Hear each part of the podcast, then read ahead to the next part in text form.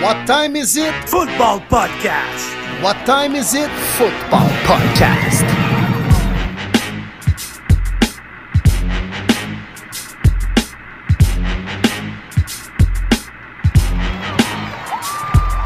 Podcast Premier et les buts est de retour pour une troisième saison. En offensive, David Monsieur Lion Bleu Gilbert, le prof de maths aussi à l'aise avec les chiffres qu'avec les lapsus dans les noms. En défensive, Martin Marty Bronco Saint-Jean, le courtier immobilier aussi actif que Sean Payton avec les agents libres. Et sur la ligne de mêlée, William Willie Browns Boivin, le journaliste aussi réputé que l'histoire des Bruns Cleveland. Êtes-vous prêt en situation de premier et les buts?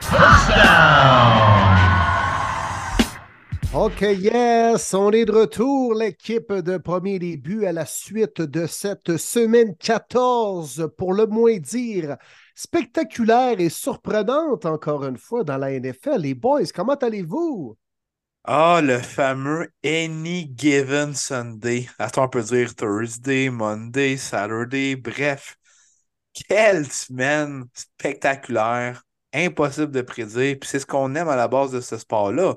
On peut être la meilleure équipe puis se faire battre par la pire équipe. Chaque dimanche est différent. Mais on a eu des shows cette semaine, les boys.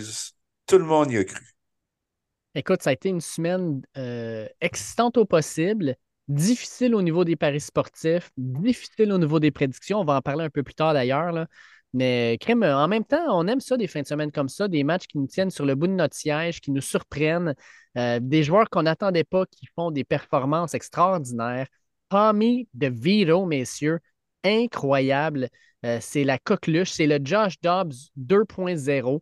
Euh, pendant qu'il y en a un qui est en train de faire ses valises puis laisser sa place à un remplaçant, ben Tommy DeVito, lui, il fait sa place. Euh, ah non, écoute, moi, moi je trippe, je trippe. Euh, J'ai passé mon, mon mardi matin à, à faire des signes de main par en haut comme les Italiens. Euh, C'était c'était malade. Incroyable, hein? Une étoile est née. Tommy DeVito. Écoute, même si c'est une étoile filante, là, incroyable pareil. là. Ben, pour le moment que ça va durer, c'est drôle de voir ça. C'est le fun. C'est dans cette année bizarre de la NFL, au point de vue des carrières, au moins il y a des histoires intéressantes en ce moment avec des gars sortis de nulle part, puis qui font le travail. Puis, tu sais, des contes de fées, là, pratiquement des fois écrits par Walt Disney, là, il y en a quelques-uns présentement. Tommy DeVito en est un, bien sûr. Trois victoires de suite, des escalopes touées pour tout le monde dans le tailgate au MetLife Stadium, Ah, préparé j'ai par la famille de Vito elle-même. Les gros kiss, ça joue, toués dans les estrades. Les doigts vers le haut, ah ouais, par là. Joe Flacco, 38 ans, après la victoire, mentionne Hey, de jouer avec vous, les Browns, c'est comme si j'avais 10 ans. Cinq touchés en deux matchs. Et Jake Browning, qui est en train de se magasiner une job comme partant l'année prochaine. Honnêtement, dans tout le fiasco des deuxièmes carrières cette année, puis des partants qui ont été blessés, au moins, il y a des belles histoires qui découlent de ça. Ouais, puis tu sais, même Bailey Zappi, là, qui aurait cru après quoi, là, deux quarts, 21-0 pour les Pats, Zappi, trois touchés. Moi, je- j'en revenais pas. Là. Moi, j'avais même parié le under. J'étais comme, il n'y a aucune chance que ce match-là dépasse les 20 points. Crime, les Patriots étaient à 21 après même pas euh, comme euh, 20 minutes. J'étais, oh my God, que- qu'est-ce qui se passe ici? À toutes les semaines, il y a des surprises. Euh, attachez votre sucre parce que ça ne fait que commencer. Les quatre prochaines semaines seront complètement folles. Et tant mieux, parce que c'est tout le monde qui est gagnant là-dedans. Hey, moi, je vous le dis, les gars, j'ai jamais vu ça. ça fait une vingtaine d'années que je suis la NFL, qui est rendu à la semaine 15. Tu as trois équipes à 8-5 et six équipes à 7-6 pour quatre places en série. On parle de neuf équipes, là. Ça fait. En tout cas, moi, je le dis, j'essaie d'y penser. Je n'ai jamais vu ça. C'est juste incroyable. C'est bon. Ça va être bon jusqu'à la fin. Tu sais, quand on dit toujours au mois de décembre, c'est là qu'on sépare les, euh, adultes des enfants. Mais écoute, euh, il y a beaucoup d'adultes, c'est ce qui arrive. Fait que, va avoir des games tellement importants jusqu'à la semaine 18 pour rentrer en série. Puis je prends juste les parties du samedi prochain. Reculons il y a trois, quatre semaines. Tu voyais un Vikings Bengals, tu dis, ah, ça m'intéresse pas tant, tu sais. Bon, Dobbs un petit peu, Burrow blessé, on s'en fout, Bengals sont morts. Tu regardes après Cold Steelers, tu dis, ah, les Colts, je veux dire. Après la blessure Richardson, wow, on y croit pas trop. Steelers, Pickett, on y croit pas. Broncos, Lyon, tu dis, ah, ça va être un blowout. Lyon domine, arrache tous les Broncos. Ils feront pas les séries. Tu regardes ça, toutes des équipes en haut de 500, toutes des, équipes, toutes des games qui sont ultra importantes des deux côtés. Tu te dis, aïe aïe, on va avoir un méchant samedi de fou. Fait que tant mieux, tant mieux pour tout le monde finalement. Pas juste ça, écoute, tu regardes le classement dans la NFC. Là, Oui, dans le, classement de la NFC, là, je pense qu'il y a 13 ou 14 équipes qui peuvent penser à faire les séries. Là, je veux dire, c'est pas parce que tu es 5-8 que tu peux pas y penser. Là. Une victoire de plus, une défaite sur l'autre équipe, crime, tu rentres. C'est complètement fou, là. Ouais, mais là, tu dépends de plusieurs autres scénarios aussi, là. Ah, ça, c'est sûr, mais à 5-8, t'es pas mort, là. C'est. C'est pathétique de dire ça qu'une équipe à 5-8. pas Une équipe à 5-8 va faire les séries, peut-être. Ouais. Pas convaincu ben, de ça, C'est parce que tu as vraiment beaucoup de clubs en avant de toi quand même. Là. C'est bien beau d'être 5-8, là, mais tu as les Saints à 6-7, tu as les Falcons à 6-7, les Seahawks à 6-7, les Rams aussi, les Packers. Ça m'a amené, Dave, parce que ces six formations-là doivent perdre aussi. Là. Oui, exact. Pas juste que tu es un match en arrière, c'est qu'il y en a six en avant de toi. Là. Oui, mais il y en a qui vont se taper sa gueule d'ici ce temps-là. Puis, ben, toi, dans le fond, ta job, c'est quoi? C'est de gagner puis d'espérer qu'en avant, ça perde. Tu sais, on sait jamais. Tu sais, les Giants, là, il y a quatre semaines, on pensait qu'il était mort. DeVito arrive, trois victoires, une défaite, puis tout, les, Giants, on, on en parle peut-être. On verra. Regarde, on, va voir, ça va se jouer sur le terrain dans les prochaines semaines, puis j'ai vraiment hâte de voir ce qui va se passer. Puis ce qui est drôle là-dedans, c'est que la plupart de ces équipes, ben pas la plupart, mais quand même quelques-unes, dont le match euh, samedi prochain entre les Vikings et les Bengals, mais c'est deux deuxièmes, même peut-être troisième carrière dans le cas de Nick Mullins. Donc, euh, il y a plusieurs équipes impliquées dans la course. Il y a quelques semaines, on se serait dit, comme dans le cas des Bengals, ah, les autres ne peuvent plus penser, espérer faire les séries, ils sont pognés que leur deuxième. Mais il y a plein de clubs dans le même bateau présentement. Mm. Fait que c'est quel le moins pire des deuxièmes ou des troisièmes? On est plus rendu là, là dans la question. Oui. Puis qui va sortir du lot? Les playmakers, qui va tourner autour de ça, les connexions? Puis les blessures, il y en a chaque semaine. On a encore vu la semaine 14. C'est fou, quand je peux pas croire. Mais moi, je ne parierai pas contre les Giants d'ici la fin de la saison parce que on a vu que peut-être l'agent ou la famille de Tommy DeVito, ils ont des contacts. Ils connaissent des gens. c'est ça que je m'en ai dit. Moi, je ne hein? parierai jamais contre lui, en tout cas, ça, c'est eh, sûr. Si bol. Je, tiens à ma vie. Ouais. je veux pas qu'il y ait des preuves. Non, non. Si... ah non, mais c'était-tu parfait, ça? Hey, ben l'agent, toi, habillé en Al Capone, toi, ses lignes de côté, en train de brasser de la grosse business au téléphone. T'es comme, à qui tu parles, man? Là, je te l'ai dit, ma pizza rentre à 11h30 à soir. Niaise-moi pas de ta maintenant. C'est incroyable.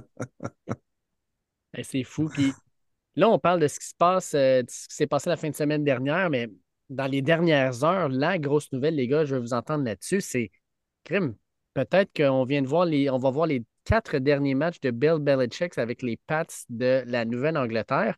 Semblerait-il qu'il y aurait une entente pour que ça se termine à la fin de la saison? Crime, il arrive quoi avec Bill? Puis il arrive quoi même avec les Pats? Oui, puis à voir de la façon qu'il a serré la main à Billy Zappi qui rentre dans le vestiaire tout heureux après la victoire, là, ça paraît que c'est peut-être déjà un peu terminé. Avez-vous vu la séquence?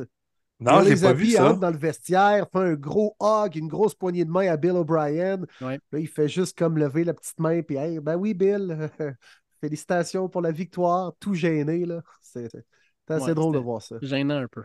Ouais. Mais c'est correct, la séparation, honnêtement. C'est correct. Sont-tu rendus là? C'est plus ça ben la question. Oui. Ben oui. Je veux dire, les Pats, c'est en reconstruction. On va avoir un top 3 pick. On va prendre notre corps de franchise. Bill, ça ne tente plus, rendu à son âge, de, s'embarquer dans une reconstruction comme ça. Est-ce qu'il a encore le goût d'être coach? Est-ce qu'il peut prendre une année sabbatique? Je ne sais pas. Moi, être une équipe parce que je me pitch sur Bill Belichick à cause de son passé, non, je ne sais pas c'est quoi vraiment son désir et tout ça. Euh, Les Pats, moi, je pense qu'honnêtement, ça va être Gerald Mayo qui va être le prochain entraîneur-chef de cette équipe-là. Euh, il est prêt. Euh, les, joueurs l'aiment beaucoup. Euh, puis tu veux bâtir avec une jeune offensive. Je pense que même Bill O'Brien ne sera plus là. C'est Mayo qui va choisir son nom aussi. C'est correct. Tu vas aller chercher ton corps de franchise, tu repars. Mais comme je l'ai dit tantôt, moi, Bill Belichick, que je sois les Bears, les Chargers ou autre, est-ce que je me pitch rapidement sur lui? Pas sûr. Ben même, tu le dis bien, là, il y a 71 ans, Bill Belichick. Là. Il a l'âge de mes parents. Euh, puis on s'entend qu'être un entraîneur-chef dans la NFL, c'est extrêmement demandant. Puis tu sais, Belichick, vous allez me dire, il n'a connu que ça. Il n'a vécu que pour le football. Je suis d'accord. Mais à un moment donné, à 71 ans, tu as les coffres de ta banque qui sont pleins. Euh, moi, je prendrais une retraite, puis euh, ride into the sunset, va prendre des vacances, profite de la vie. Puis laisse les plus jeunes faire la job. T'as plus rien à prouver, là. Ouais, mais là, tu parles à Bill Belichick, Dave. Ouais. Le gars qui coupe des cotons ouatés pour aller sur le sideline, puis qui ne tente même pas juste de mettre un manteau, là. Là, tu mm. parles au gars qui occupe les deux jobs d'entraîneur-chef et directeur général depuis une vingtaine d'années, puis qui s'est fait même un petit appartement au centre d'entraînement parce qu'il ne voulait pas revenir chez eux parce que la nuit était trop courte de toute façon. C'est, c'est dur quand même de changer de mode de vie quand ça a été ça toute ta carrière, pratiquement. Mais un peu comme Marty l'explorait tantôt, tout dépend de ses intentions à lui. Moi, je pense que du côté des Pats, m'emmener, on est rendu là. On lui a donné sa chance après la dynastie Brady. Ça a été une des plus grandes dynasties de l'histoire de la NFL sur même deux décennies, six Super Bowls au total par la suite, Bill a tenté de faire ses affaires tout seul. Il a quand même dépensé beaucoup d'argent sur le marché des agents libres pour se monter une pas pire équipe. Ça a plus ou moins marché. Puis là, on en voit les résultats décevants cette année. Eux sont rendus à autre chose. Mais est-ce que Bill a encore la motivation pour venir pour avoir une autre chance dans une autre organisation qui sera probablement prête à lui dérouler le tapis rouge? Moi, j'ai le feeling que oui, par contre. Qui? Ah, je sais pas. Je sais pas. Les Raiders. désespérés en temps, man. Ah, ça serait Raiders, c'est clair. Ben, écoute, les, les Commanders. Josh Harris va vouloir aller là. Ouais. Ben, tu sais, les Chargers, les Chargers peut-être. Euh... Man, faut, pour vrai, il faut que tu sois désespéré. Les Saints. Ouais, ça, ça, je sais pas, je sais pas comment ça va virer. Écoute, j'ai hâte de voir ça. J'ai hâte de voir qui va montrer l'intérêt, qui va dérouler le tapis rouge, lui, ce qu'il va vouloir faire, est-ce qu'il est prêt à aller avec une équipe? Tu sais, tu vas retrouver, mettons, un Raiders, là. C'est pas un club super inspirant avec plein de bonnes pièces, là. Tu tu veux-tu vraiment te rembarquer dans une autre affaire de même? Tu sais, tu sors des, des pattes où, justement, tu étais dans une situation comme ça. Ça, ça, va être intéressant à suivre. J'ai hâte de voir ce qui va se passer. Ça serait drôle en Calvas Raiders pour eux. Ils viennent ah de mettre dehors son petit garçon hein, qui fait 20 ben ans avec. Il paye déjà deux coachs à rien faire à la maison. Là. Et puis je pense que c'est un excellent move des Raiders.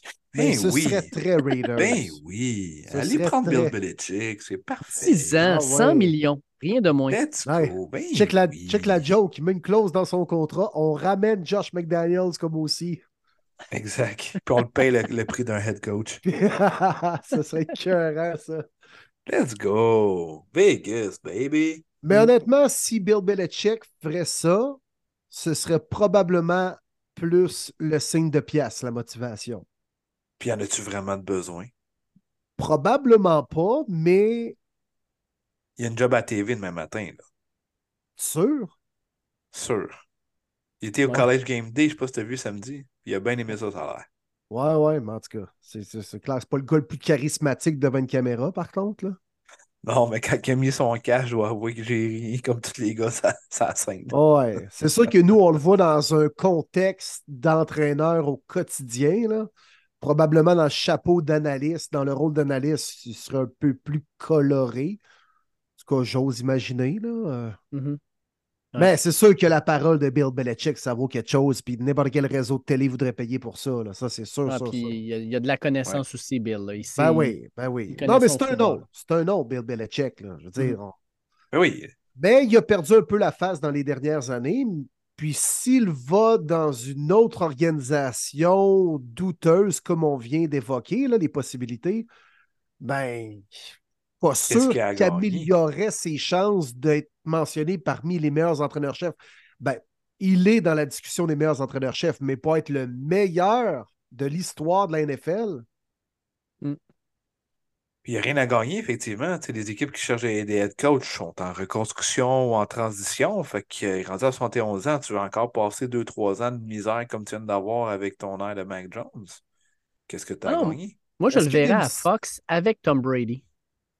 Ah, ce serait Puis- bon, ça. Puis Edelman avec Gronk. Et écœurant. Mac. Un comité des Pats, toi. Le Pat's Crew. On, est- on, est- Eh on explique comment dégonfler un ballon, toi, le Deflate Gate. On explique comment voler des signaux à l'adversaire.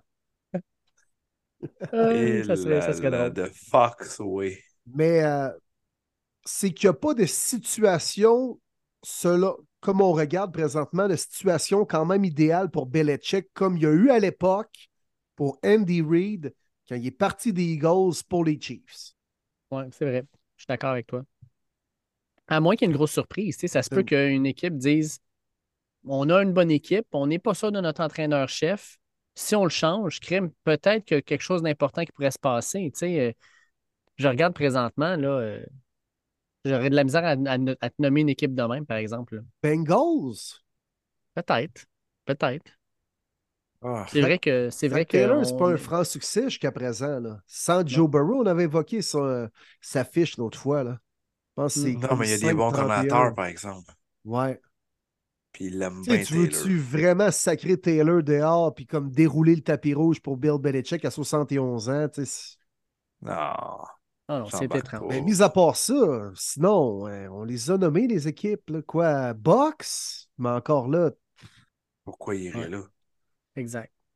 Non, moi, je te dis, c'est une année sabbatique. Une année Ouais. sabbatique, Bill. Moi, c'est ce que je dirais. Une année sabbatique ou ATV, ben relax. Puis il va Mm. voir en 2025. Peut-être un, encore le goût. rôle Comme de Sean consultant, Payton a fait. mettons. Comme Sean Ouais. Payton a fait. Je vois ça, moi. Ouais, attendre un gros nom qui tombe. Mike Ouais, McCarthy l'a fait aussi, là, pris un an off. Ben oui. Moi, c'est. c'est- c'est- Être Bill, je ferais exactement ça. Tu vas Mm. savoir c'était la passion. Puis il va prendre Sean Payton comme exemple. Il est revenu puis il a changé complètement la culture de l'équipe. Hey les gars, avant de rentrer dans nos, euh, dans nos analyses de la semaine 14, peut-être la, dernière petite histoire dont je veux parler avec vous autres, c'est euh, ce qui s'est passé à la fin d'un match. Et on va commencer avec euh, la question de Jérémy Lemay. Que pensez-vous de la fin de match entre les Bills et les Chiefs et surtout la réaction de Mahomes? Lui, il dit qu'en tant que fan, il était soulagé de la victoire des Bills, hashtag Bills Mafia. Mais on va se le dire, là, c'est la première fois qu'on voit Mahomes péter les plombs de même. Ça fait longtemps, en fait, que j'ai pas vu un corps arrière péter les plombs de même. C'est- C'était c'était spectaculaire, on va se le dire. Ouais, et C'était même euh, pathétique. inacceptable. Hey, D'ailleurs, on a un clip, on a un clip audio, hein, ils l'ont ils l'ont mic'd up, puis on l'a entendu ce qu'il a dit à l'arbitre. Hein? Oui. Ah, on va Oui, écouter vas-y, ça. vas-y. Ben oui. Well, have they lost the locker room? What is going on here with Mahomes? I just said that frustration is growing for Mahomes. He's going to be back-to-back losses. We had that graphic early in the game about how he doesn't lose two straight. OK, je vais, je vais arrêter ça. Je tenu de l'entendre chialer. là. C'est trop bon. L'écouter juste Ah, pour ah oui. Ah oui, ah oui. Ah oui, non, on arrête ça, on arrête ça, on arrête ça. C'est bon. Ah, pauvre petit Patrick. Ah, pauvre petit. Ah, il n'a pas eu son gros, son, son gros nounours là, au Walmart, puis il a fait une crise du bacon là, dans l'allée 8. Ah, mais Et tu sais, c'est pas juste de faire la crise du bacon devant l'arbitre, c'est quand il est allé serrer la main de Josh Allen, il est encore en train de Ouais, chialer oui. à Josh Allen. Josh Allen doit le C'est regarder ça fait Hey, pas pas. le temps, man. Ouais. C'est ça qui se fait pas. Pour vrai, t'es la face de la NFL. T'es le joujou. T'es la personne qu'on parle le plus depuis trois ans. Puis tu, c'est quoi tu veux démontrer aux jeunes qui regardent ça? T'es- Qu'est-ce que tu veux que Josh Allen fasse? Il n'y a rien à Ah oui, foutre à ça. s'est veux qu'il senti mal. Mais oui, je veux dire, puis Ah ouais, félicitations, t'avais man, t'as gagné. Puis, Ah ouais, c'est ça. Félicitations, c'est tout. Là. mais oui, exact. Ah. Je veux dire, it is what it is. Puis, man, ça a comme beaucoup trop fait jaser. Tout ça pour dire, Simonac, Tony était offside. Je m'en fous de ce que tu dis. Il l'était. Il écarte pas toutes. Les arbitres sont inconstants. OK, fine. sur ce jeu-là. Arrêtez de gosser. Il était offside. Ça finit là, point à la ligne. Ils l'ont calé, c'est tout. Chial après ton receveur épais qui te fait perdre des games, au moins deux games faciles cette année. Exact. Ah oui. Là, ça fait comme un match de suite là, que, les, euh, ben, que les receveurs des Chiefs leur font perdre. Là. Trop. Trop. Puis ajoute à ça que tu sais, Sacrement. tu peux pas chialer pour un call de même. Puis dire que c'est bien correct quand, par exemple, contre les Eagles, là, le pass interference à la fin de- du match là, qui était vraiment tiré par les cheveux, ça, c'est correct, par exemple. Tu sais, un moment donné, là, Oui, oui. Mais on dit mais laisser les joueurs jouer. Il a aimé ce flag-là au Super Bowl. Non, mais ça fait pour Paul, mais pas pour Pierre. Voyons donc. Là. Ouais. Ça marche pas, ça, là, là. Non, non, moi, le double discours, j'ai bien de la misère. Puis, tu sais, on a du respect pour ce que les Chiefs ont accompli dans les dernières années. Puis, c'est tout à leur honneur d'être toujours au top, puis d'être une menace constante. Mais, qu'est-ce que vous l'avez échappé? Puis, j'ai pas plus aimé les explications d'Andy Reid aussi, puis de dire qu'on aurait dû avoir un avertissement, puis ça prive les amateurs de voir des grands jeux spectaculaires. Qu'est-ce- S'il y y a hors-jeu avant ton, ton, ton- ta fameuse action spectaculaire, elle n'est pas plus légale, ton action spectaculaire. là. Mm. On ne la laissera pas passer juste parce que ah, c'est un jeu spec- spectaculaire, il y avait un flag, mais c'est pas grave, le jeu est spectaculaire. Voyons donc.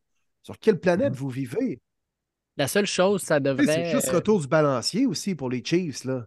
Ouais, Mais ben, oui, il en non, parlait dans les médias, puis il disait la Oui, seule chose qu'il faudrait peut-être changer, mettons, ça serait de dire ben, quand tu as une situation comme ça, que l'arbitre siffle le jeu puis qu'il n'y ait pas de jeu qui joue, tu sais.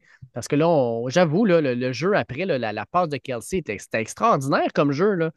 Mais crime, ça sert à rien. Tu sais, pourquoi ils font pas juste siffler le jeu? Tu étais offside, le jeu s'arrête là, puis pénalité, puis tu recules, that's it, là.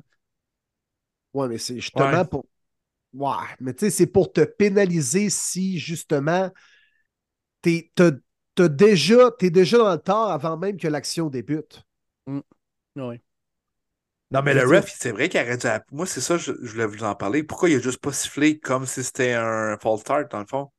Le jeu snap, tu siffles tout de suite. Je m'en fous que peu importe le jeu, qu'est-ce qui arrive, vous êtes offside, le jeu est mort. Pourquoi ils ont laissé le jeu se dérouler? Ça, je l'ai pas compris. Ouais, parce que là, avec le. Tu sais, c'est vrai que le jeu C'est était. parce que c'est pas un joueur qui part avant que le ballon ne soit snappé, mais c'est bel et bien comme un joueur qui a le pied av- avant le ballon. Donc déjà hors jeu, avant même que les joueurs ne bougent. Tu sais, C'est pas comme un online qui bouge sur le premier compte alors que c'est au deuxième hot que le ballon est, snappé. Là. Non, je sais bien, mais si c'est un défensif, on dit toujours que c'est un free play. Mais là, c'est en offensive. On s'en fout du free play. Ça change absolument rien. Ouais. Mais c'est c'est pas tu ça l'as pareil, ta pénalité. C'est ça, je comprends pas. Ouais. En tout cas, ça m'a trop fait jaser, honnêtement. Tout ça pour dire que c'est un offside, Ouais. point à la ligne. Arrêtez de Ouais, chialer, vous avez perdu. Puis on le dit toujours au football, tu tu perds pas sur une game, sur un jeu. Il aurait fallu que tu trouves d'autres manières de scorer des points avant la game, euh, pendant la game that's it. Avez-vous perdu un petit peu de respect pour Mahomes avec ça? Oui. Puis ça me fait tellement du bien de voir ça. Ah, que c'est le fun. Hein? Quand on est habitué des tonnes de top, puis tout ça, puis on pense qu'on est invincible, là. Oh, que c'est le fun de voir ça comme réaction. Ça me fait bien du bien avec mon petit verre de whisky.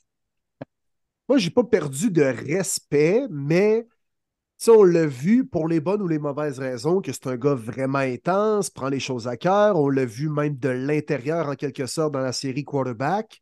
Puis je pense que c'est ce qui fait la différence entre des fois être un grand et être juste un joueur parmi tant d'autres. Là. Euh, des gars comme Tom Brady, Michael Jordan, Tiger Woods, ça a des disciplines extraordinaires. Mais par contre, moi, ce que ça m'a démontré, c'est que c'est un gars qui n'a pas fait face à beaucoup d'adversité depuis le début de sa carrière dans la, N- dans la NFL et peut-être même depuis le début de sa carrière dans le monde du football. Puis là, à la, main, à la moindre petite adversité qu'il a vécue, il réagit en bébé gâté. Fait que ça, j'ai pas aimé ça, vraiment pas, honnêtement. Puis c'était pas chic, là. Puis c'était pas digne d'être le meilleur carrière de cette ligue-là, puis d'être le poster boy de cette ligue-là aussi. Mais, euh, je pense qu'il a déjà fait son meilleur culpa en disant que Ouais, il a dépassé les bornes, puis il a beaucoup trop exagéré, puis ça faisait un petit peu bébé gâté. Mais euh, je pense qu'il va apprendre de ça. Je pense qu'il va apprendre de ça. Mais il m'a démontré que c'est ça. Il était peut-être un petit peu mauvais perdant. Puis, tu sais, qu'est-ce qu'on reprochait à Tom Brady, les boys? Parmi plein de ses haters, c'était son attitude. Il disait, moi, je ne l'aime pas. Puis quand Brady ne va pas serrer la main à Nick Foles ou bien à Eli Manning quand ils viennent de le battre au Super Bowl. Je trouve ça un peu antisportif et cheap. Puis il avait raison de le penser. Ben, Mahomes a un peu agi de cette façon-là, dimanche dernier. Ouais. Ouais, moi, j'ai, ce que j'ai trouvé poche, c'est pas le fait qu'il pète les plombs devant les arbitres. C'est surtout ce qu'il a fait avec Josh Allen que j'ai trouvé absolument. Mais euh, courir après les arbitres, pareil, c'est les lignes de côté, puis te faire retenir par tes propres coéquipiers, puis de crisser ton casse à terre, c'est pas fort non plus. Là. Ah, ben, tu sais, ça fait. Tu sais, tu dis souvent que j'ai une shape de, de, de corner cadet 2A. Là. ouais. Ben, c'est à peu Deux près le genre de réaction que tu as en cadet 2A, souvent. Là. c'est vrai. Ouais. C'est pas digne d'un joueur de la NFL, c'est pas professionnel. Puis, hey, honnêtement, là, je pensais à ça après. Là, là c'est Patrick Mahomes, là, mais si, admettons que ça avait été euh, Dak Prescott ou euh, Lamar Jackson, ou tu sais, des gars là, qui euh, ont quand même beaucoup de haters, eh, ça aurait été amplifié fois, fois 100, fois 1000. Ben oui. Que vu que c'est Mahomes, ça passe entre deux cracks. Mm. Honnêtement, c'était c'était vraiment bébé gâté là, comme attitude. Là. All right. Fait que, euh, avec tout ça, les boys, on embarque dans notre euh, recap de la semaine 14. Yes, sir. Semaine qui a été difficile dans nos prédictions, mais excitante au possible à regarder. Puis on a commencé Ouais. ça avec un match euh, surprenant. Jeudi soir, je m'attendais à rien. On l'avait même dit, je pense, la semaine dernière. On avait dit, écoutez, faites plaisir à votre madame. Vous n'avez pas besoin de regarder ce match-là. Ça va être plate à mort. Ben, finalement, je dirais pas que ça a été excitant. Mais Oh tabarnouche, non, on c'était cool. On s'est pas retrouvé avec le Oh, match qu'on c'était pensait. là. pourri. Non, non, c'était pas. Arrête, c'était pas pire. C'était correct. C'était Oh, non. Non, non, arrête, là. C'était pas pire. J'ai pas aimé ça. C'est un genre de, de film d'action un dimanche après-midi à nouveau. Là. Mettons. Ça fait un job. Il va regarder ça un dimanche après-midi à nouveau. Non, un petit Steven Seagal. là. Non, non, mais tu sais, comme le 18 mars, quand la saison de foot est finie. Là. Ok, ok, phew. Faisait peur, là. Non, non, Steven Seagal, le pogné sur un bateau quelque part en train d'évader, là, quelqu'un du Connecticut. Là. Ouais, mais écoute, euh, victoire. euh, Tu Tu devais être content, ça. mon Will. Et que Ouais. tu devais être content. Ah, ça, c'est bon pour le classement. C'est oui. Très, très bon. C'est très, très bon. Mais est-ce que je vous ai dit la semaine dernière que si les Pats gagnaient, je vous devais une bière? Parce Ça- qu'il y a un me- auditeur me qui nous l'a soumis. Ben, semble que oui, hein. c'est Olivier vrai. Ponton nous a écrit. Il nous a dit C'est bonne bière de la part de. Willie, les gars. Pats. Et lui, Olivier, c'est un fan des Pats. Oui. Oui, oui, oui. De Honnêtement, je suis à peu près convaincu que je vous ai dit ça, mais je m'en rappelle pas non plus à 100%. Oui, oui. On peut regarder ça. Écoute, on Bon, peut ben, faire une un bonne petit. euh, Pabs Blue Ribbon sur mon bras, les boys. That's it. That's it. Mais euh, sérieusement, c'est-tu le genre de victoire que, en tant que fan des Pats, c'est en maudit? Moi, étant un fan des Pats, là, hey, on peut-tu juste en perdre? T'as pas besoin d'en gagner plus. là. Tu veux avoir le meilleur choix possible rendu là. là. C'est c'est une saison perdue. là. Lâche-moi une victoire avec Bailey Zappi. Là. Moi, mais tu sais, en prime time comme ça, les Ben Steelers, je pense que les partisans, des fois, sont, sont contents d'avoir un petit nanane. Ben oui, trois défaites de suite avec 10 équipe, points. Ne pas perdre la face, un match prime time. Je pense qu'ils aiment ça quand même. Puis tu veux faire, excusez-moi le mot, mais chier tes adversaires. Tu sais, longtemps, ça a été une rivalité, Pat Steelers. Puis là, cette Ouais. année, les Pats sont pas dedans pantoute, mais les autres sont contents. Ils aiment pas bien, bien, les Steelers, dans le tank Big Ben. Là. Puis ça, ça s'oublie pas. Là. Belichick devait être content en tabarouette, pareil, là, même s'il le démontre pas euh, expressivement. Fait que, non, gros get des Pats. Euh, moi, c'est sûr, je suis content parce que j'espère encore faire les playoffs avec les Broncos. Fait qu'une défaite des Steelers. euh, Will puis moi, on a bien dormi, ce juge-là. Ah, clairement, clairement. Puis les Steelers, deux défaites de suite contre les Cards et les Pats. À domicile. Ha ha, à domicile. Mm. Oh que oui. C'était pas Hein? Matt Canada. Finalement, on en parlait. Là. C'était Ouais, non, c'est ça. Non, non, c'est de sa faute. C'est de sa faute. Matt Canada, là, tout est de sa faute. Les problèmes offensifs des Steelers, c'est uniquement de la faute de Matt Canada. Honnêtement, Trubisky, était-tu vraiment moins bon que Kenny Pickett? Peut-être un peu, mais pas tant que ça. Wow. Ah non, mais. Trubisky, là, sérieusement, là, il vient de saccager la saison des Steelers en l'espace de six quarts. Ça Je peux pas croire que c'est lui qui va starter le prochain match. Mais tu veux mettre qui? Je sais pas, euh, on lance l'e- l'ex à Eugénie Bouchard? L'ex à Eugénie, Eugénie l'a scrappé mentalement. Il n'est plus là, pas en tout. Ben écoute, euh, t'as, t'as des options, là, mais c'est pas, c'est pas super excitant. Ah, mais moi, TJ Watt, corps arrière, toi, il va te régler ça. Tu fais Mm. les QB sneak à tous les jeux. Malade. Ah, les Steelers. Je Ça me regarderais fait- ça, moi, je regarderais ça. On s'en va du côté d'Atlanta, les boys. Ah, on était un petit peu déçus hein, pour notre boy. J'étais sûr qu'il allait chercher cette victoire-là à domicile, mais on a eu droit à un tabarouette de bon match quand même, offensif, spectaculaire. Les Bucks qui ont été chercher la grosse victoire sur la route 29-25 à Atlanta. C'est, décevant de la part des Falcons. hein, avec la, la game de sa vie, Drake London, 10 réceptions pour 172 verges. Puis vous avez sûrement vu les, les images la fin de match où il attrape le ballon à ligne de 5, puis il se fait, il se fait tacler là, puis il est resté à la ligne de 5 probablement 5 minutes à, à se tenir la tête puis à être découragé. C'est, une victoire qui fait mal à la maison contre tes, rivaux de division. Puis pendant ce temps-là, ben, crime les Bucks, eux, victoire importante pour les remettre dans la course. Oui, vraiment. Puis la division, man, ça va- être encore une fois une équipe qui va finir genre 8-9, d'après moi, qui va gagner Mhm. la division. Euh, mais là, tu as trois équipes à 6-7. Donc, euh, c'est assez, euh, assez fou comme bataille. Évidemment, les Panthers n'ont jamais vraiment été euh, dans la course. Mais gros gâte, je vais être bien franc, je ne m'attendais vraiment pas à une défaite des Falcons à domicile. J'étais sûr qu'elle allait chercher ça. Mais, mais bravo Box, bravo Box. On va avoir droit à une grosse fin de saison pour la victoire dans la division sud de la nationale. On s'en va maintenant du côté de Chicago où désespoir. Les Bears, euh, les, les Bears qui battent millions, mais millions, là, je je sais plus quoi penser, les gars. Je, je capote. Cette équipe-là, là, euh, elle m'inquiète, mais m'inquiète hum, de façon incroyable. On a connu une bonne demi dans les quoi, trois derniers matchs. Euh, la première demi contre les Saints, là, quand on a mené ça euh, facilement, puis finalement on les a laissés revenir. La semaine d'avant contre les Packers euh, au Thanksgiving, c'était honteux. Euh, contre les Bears, ça a été honteux à nouveau. Je suis, il me manque de mots pour parler de la situation. Ouais, tes Lions, là, En plus, c'est des défaites de section qui font mal. Ah, vraiment? Oui. Oui. Vraiment. Puis encore les Bears, hein, il y a trois semaines, je pense, le dernier affrontement où ce que ça a tout pris pour qu'elle aille chercher la victoire à Ouais. Juste avant la Thanksgiving. Exact, exact. Puis encore une fois, ça start pas bien la game. Puis les Bears qui mènent encore, puis cette fois-ci, ils l'ont pas échappé, ils ont appris de leur défaite. Euh, moi, ta def commence à m'inquiéter solidement, mon Dave. Depuis quelques semaines, là, c'est pas la même def qu'on a vu en début d'année. Souvenons-nous contre euh, ben, les Chiefs, le premier Thursday night, c'est un statement. Il y a Mhm. eu d'autres rencontres aussi que j'oublie les adversaires, mais la première demi de saison, la défensive est intéressante. Là, pitoyable, je suis désolé. là. Je te souhaite que Garner Johnson revienne au plus vite, parce qu'en arrière, ça a l'air tout mêlé comme un jeu de cartes. Euh, non, très décevant encore une fois, la défaite des Lions qui, euh, selon moi, euh, ça passe pas. C'était quelque chose que tu pouvais pas te permettre.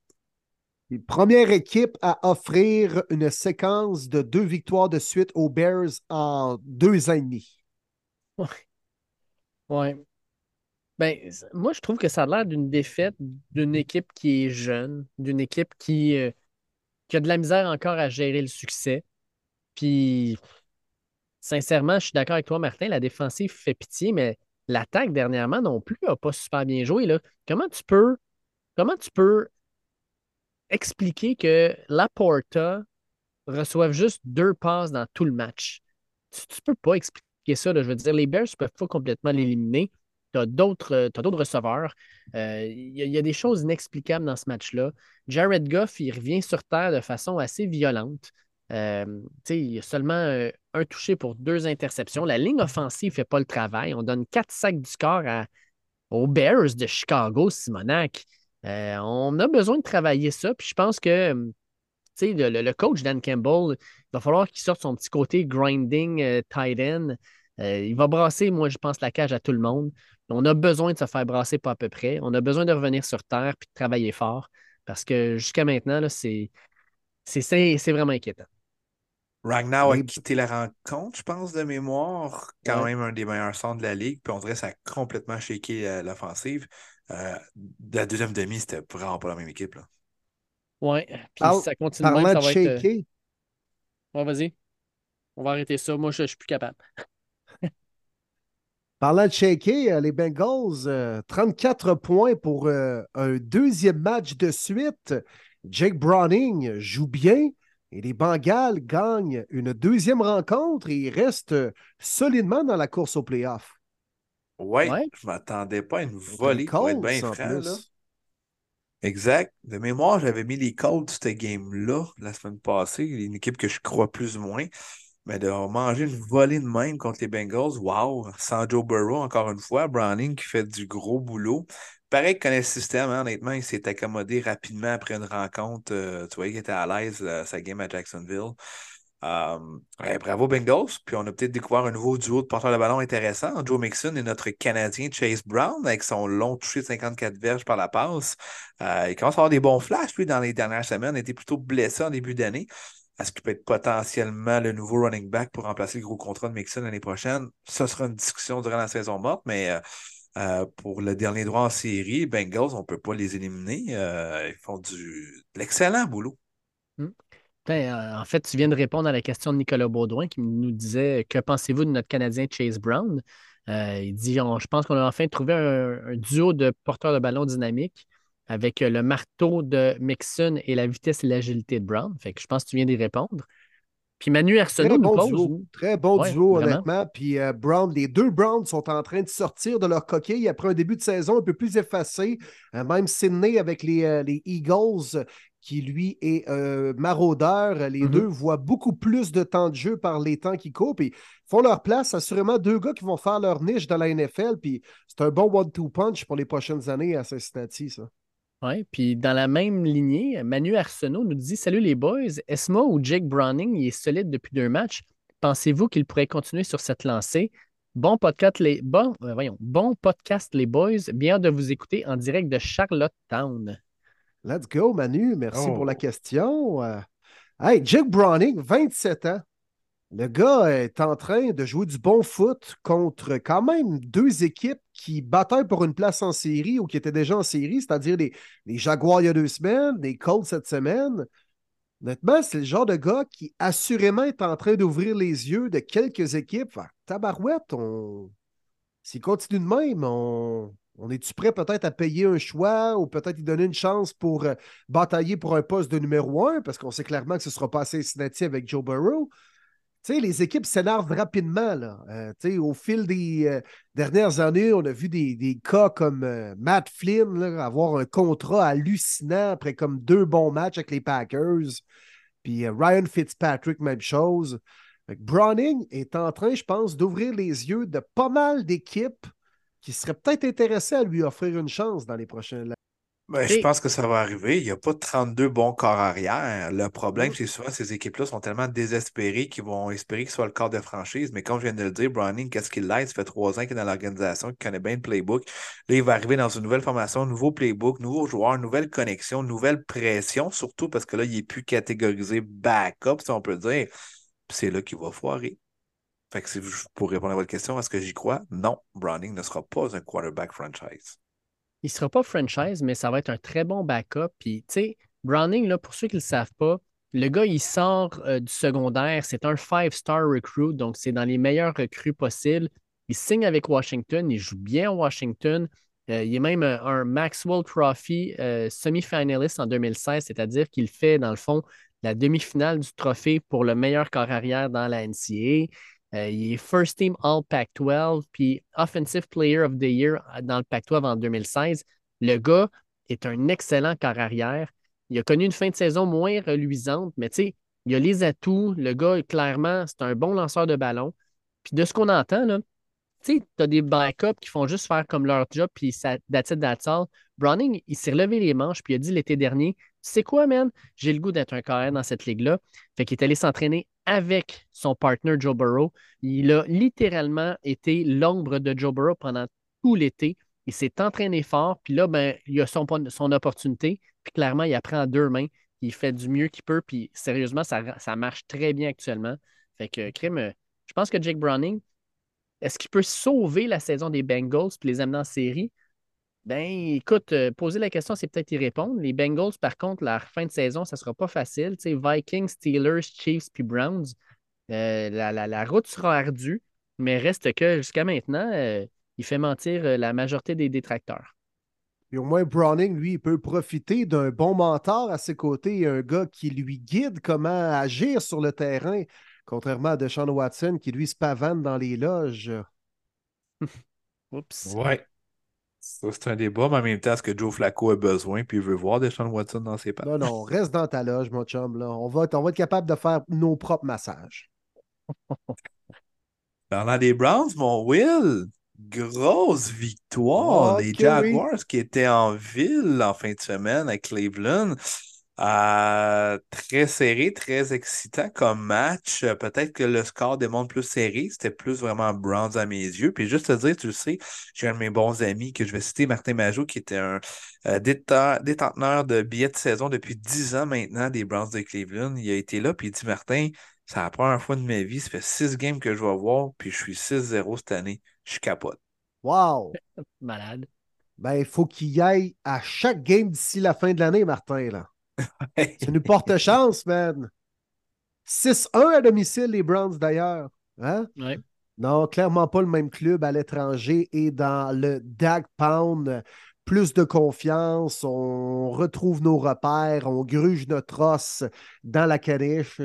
Alors, on a du fun, on a du fun. Mais non, belle victoire, belle victoire, puis une victoire d'équipe. Encore une fois, la défensive va contribuer avec quatre revirements.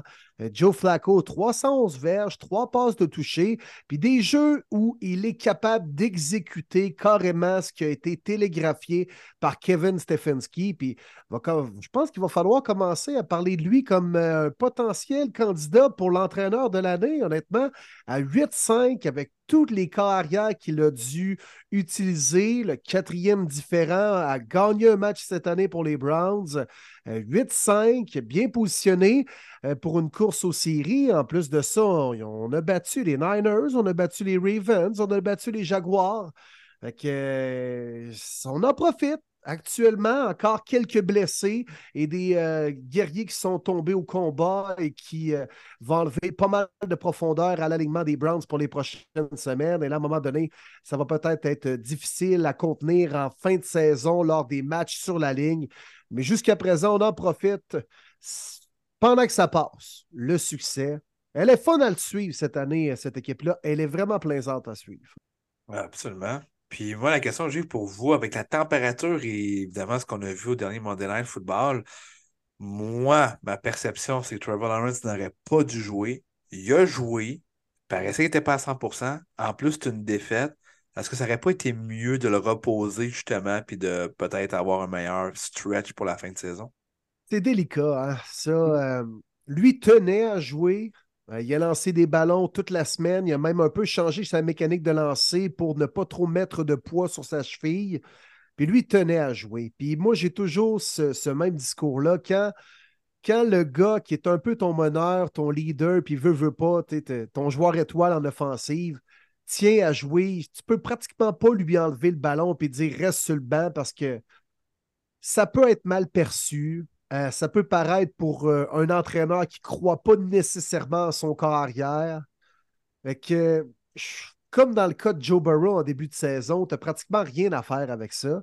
Puis honnêtement, il n'a pas si mal joué que ça, Trevor Lawrence. Manquait un peu de mobilité, avec raison, mais il a quand même été capable de sortir des bons jeux euh, par-ci, par-là. Puis je pense que lui voulait se prouver à lui-même qu'il voulait jouer. Puis il a à peu près pas manqué de match, autant au college avec Clemson que depuis Ouais. le début de sa carrière dans la NFL avec les Jaguars. Fait qu'autant euh, la drag queen, là, mais c'est un gars qui est capable de jouer avec un haut taux de douleur. Fait que euh, je vais élever mon chapeau là-dessus. Puis il a quand même pas mal fait. Puis son offensive va scorer 27 points dans les circonstances. Mais c'est le game plan, les boys. 50 tentatives de passe qui reviennent d'une blessure à la cheville dans l'humidité. C'est vraiment pas la température idéale. Oui, son throwing motion était différent, il n'y avait pas le choix, mais quand même lancé trois pics, j'avais vraiment beaucoup de difficultés à comprendre ce que Doug Peterson faisait. Hey, on a deux questions sur cette partie-là, les boys. La première de Bill Savard qui dit Salut Will, les Browns causent une belle surprise contre les Jags. Penses-tu que la chaîne va débarquer bientôt? Ou qu'il se passe réellement quelque chose. Go Browns! Merci, Bill. Euh, honnêtement, je pense qu'il se passe quelque chose avec cette équipe-là. Euh, je ne sais pas ce que les prochaines semaines vont nous indiquer. C'est relativement une fin de calendrier, euh, on va dire. bah, je ne voulais pas dire facile, parce qu'il n'y a pas de match facile, mais admettons que, que c'est possible d'aller chercher au moins 3-4 victoires. 3 victoires. Mettons, là, avec les Bears cette semaine, Texans la semaine prochaine, Jets et Bengals. Fait qu'admettons un 2-2, ça amène les Browns à 17. Je pense qu'à 17, tu peux te qualifier pour un poste de meilleur deuxième, peut-être plus le 2 ou le troisième, proba- probablement pas le premier poste de wild card. Mhm. Qu'est-ce qui va arriver avec Joe Flacco dans les prochaines semaines? Est-ce que ça va se poursuivre ou la ballonne va péter? Euh, beaucoup de joueurs qui sont tombés au combat en défensive avec Grendale Pitt qui va manquer le reste de la saison. Euh, Oko Ronquo également, un bon ailier défensif. Euh, Morris Hurst qui est en train de ressusciter sa carrière. Fait que, à un moment donné, la profondeur elle commence à se faire très, très mince du côté des Browns. Fait que je ne sais pas quoi répondre parce que je ne me suis même pas fait une tête là-dessus. Fait que moi, je surfe sur la vague actuellement. Bon, puis profite-en, sérieusement, profite-en. Puis Ouais. David Roy, qui nous a envoyé des photos d'ailleurs alors qu'il était dans le Dog Pound. Il est allé dans un voyage. En fait, c'est un fan des Jaguars, David. Puis euh, il est allé voir son équipe à, à Cleveland. Il nous dit euh. Suite à mon périple, voici mes questions. La première, c'était de dire euh, que la performance des Browns l'a impressionné. Puis il dit Est-ce qu'ils sont à considérer pour les playoffs? Je pense que tu viens de répondre, Will. La deuxième, c'est la piètre performance de la défensive des Jags m'inquiète un peu pour la suite. Est-ce qu'il y a une meilleure manière de s'améliorer à ce temps-ci de l'année d'un fan fini des Jags qui, en fin de semaine, était petit dans ses shorts à Cleveland? Ben écoute, David, je te file. J'ai un mes bons euh, grands chums également, grand fan des Jaguars depuis une vingtaine d'années. Son joueur, lui, c'est Fred Taylor, il va toujours le dire. Euh, on s'en parlait justement la semaine passée. Ça l'inquiète grandement, la défensive, parce qu'elle laisse beaucoup de gros jeux. On l'a vu au Monday Night contre Browning puis les Bengals. C'était assez pathétique. Euh, on a de la difficulté à mettre de la pression. On a seulement Josh Allen. Euh, J'en reviens pas encore. On en a parlé l'année passée que le first round, le first round pick a été Walker au lieu de Hutchinson. Ça fait une grosse différence. Tu le vois en fin d'année comme ça. Tu as l'offensive qui est capable de mettre beaucoup de points, mais de l'autre côté, la défensive ne met pas assez de pression. Tu n'as pas nécessairement des bons demi de coin ou sont jeunes encore. Fait que si tu n'as pas de pression, tu es beaucoup one-on-one, laissé tout seul, peut-être plus difficile. Euh, la question, c'est est-ce qu'on peut s'ajuster? Oui. Euh, peut-être de, de- de déguiser un petit peu les défensives, d'emporter des blitz, de surprendre l'adversaire.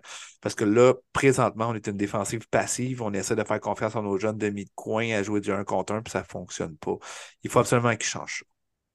On s'en va du côté de la Nouvelle-Orléans, où les Saints gagnent un match euh, très plate, 28 à 6 contre les Panthers. Les gars, les Panthers, c'est fini leur saison, là, 1 et 12. On ne se, on se comptera pas d'histoire, mais pour vrai, là, Derek Carr, partant contre les. On parle des Panthers de la Caroline, là, une équipe qui est 1 et 12. Ses stats, 18 en 26 pour 119 verges. Une belle moyenne de 4,6 verges de la passe.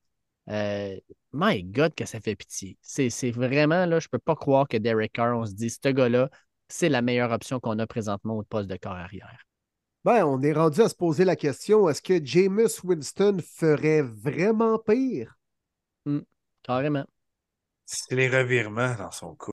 Ouais, Ben, je sais écoute, bien, il a lancé un pic, pas comme si Derek des- Carr. là.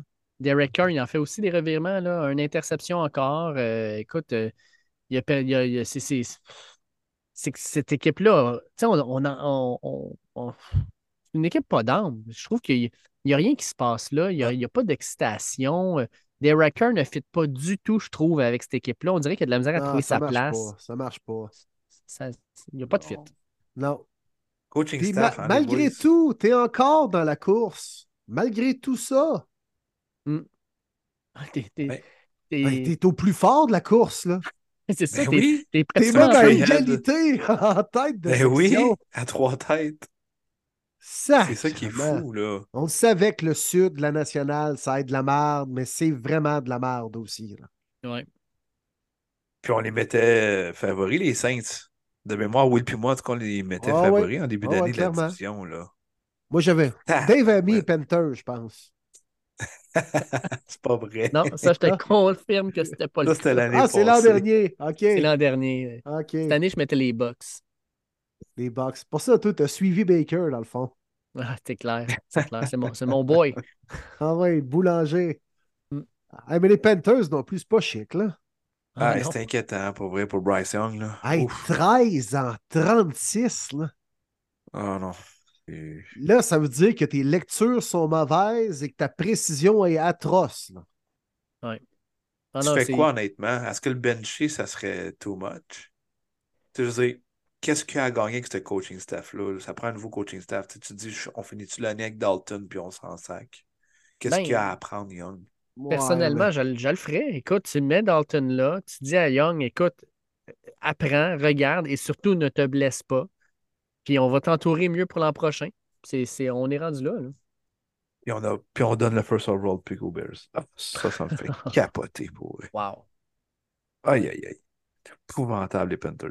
Ils vont rester mauvais longtemps. Pauvre Young. Il est tellement pas dans une bonne situation. On va tous dire que c'est un boss, mais calique. Dégueulasse comme situation. Là. Il y en a un autre qui a prouvé que peut-être que c'est pas un boss tant que ça. Zach Wilson. Quel match!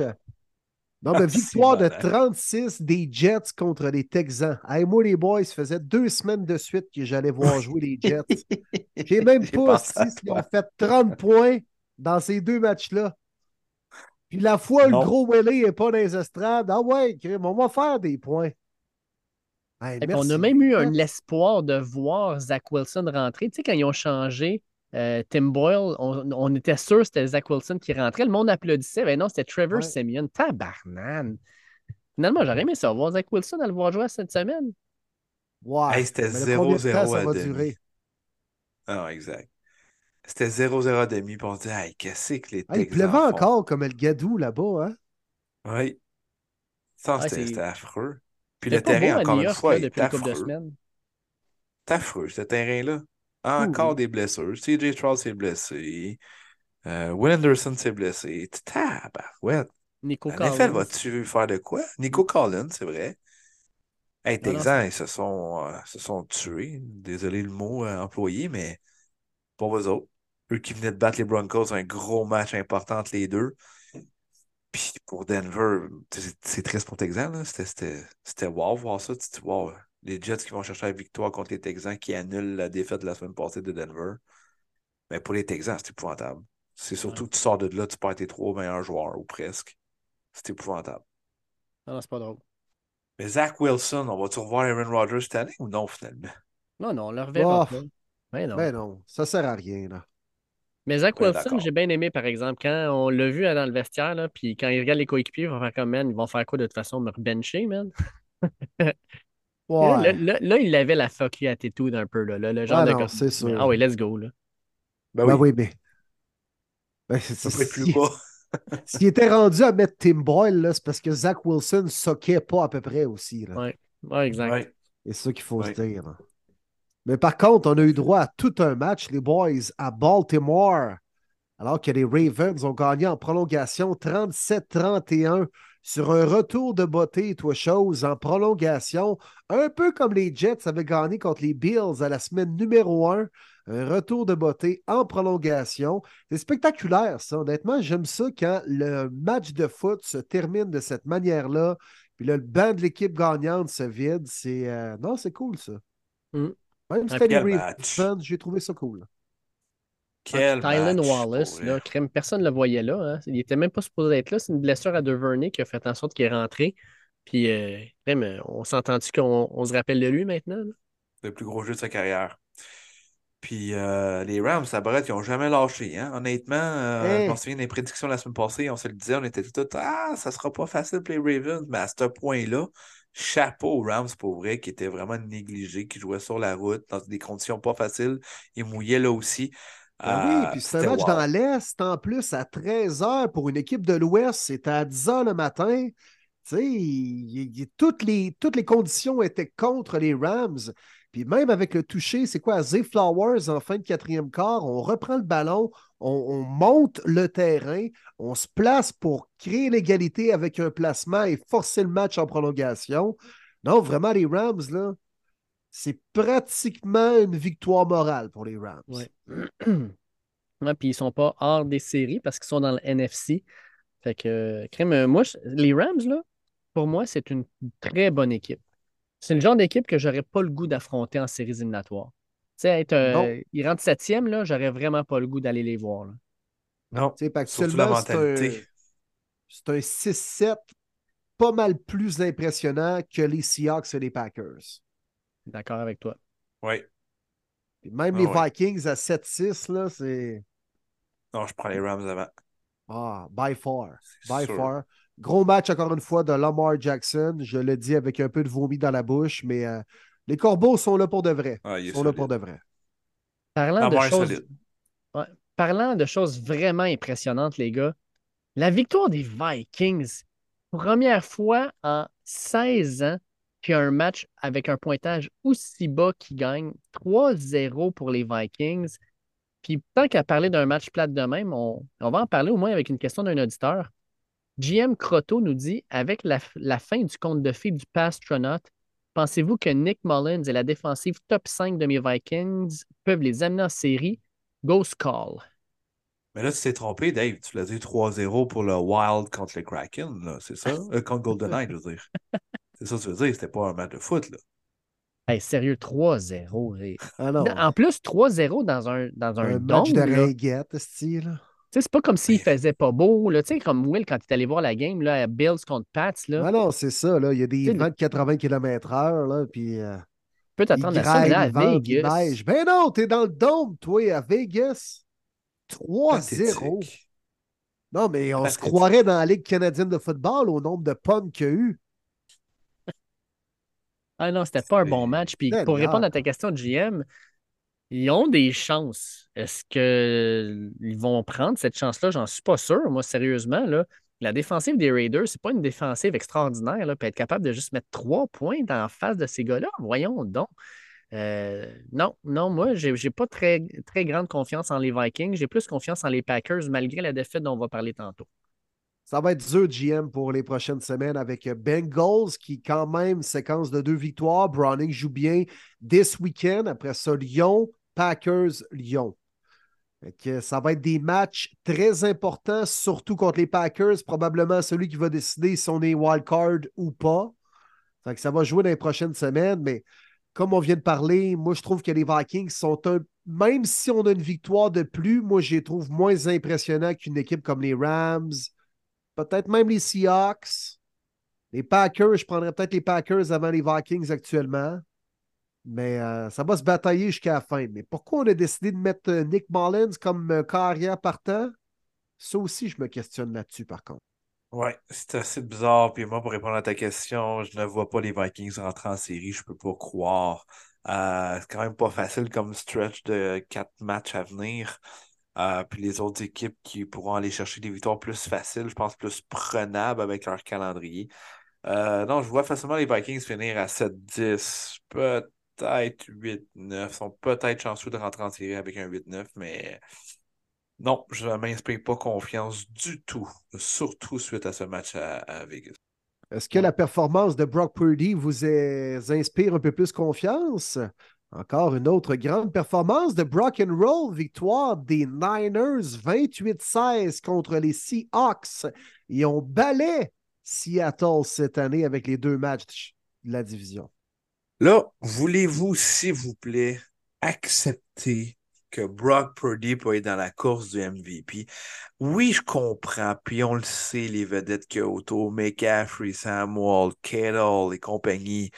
Mais ça prend bien un gars pour exécuter à la perfection ce que Carl Shannon demande, puis Purdy est parfaitement dans le système.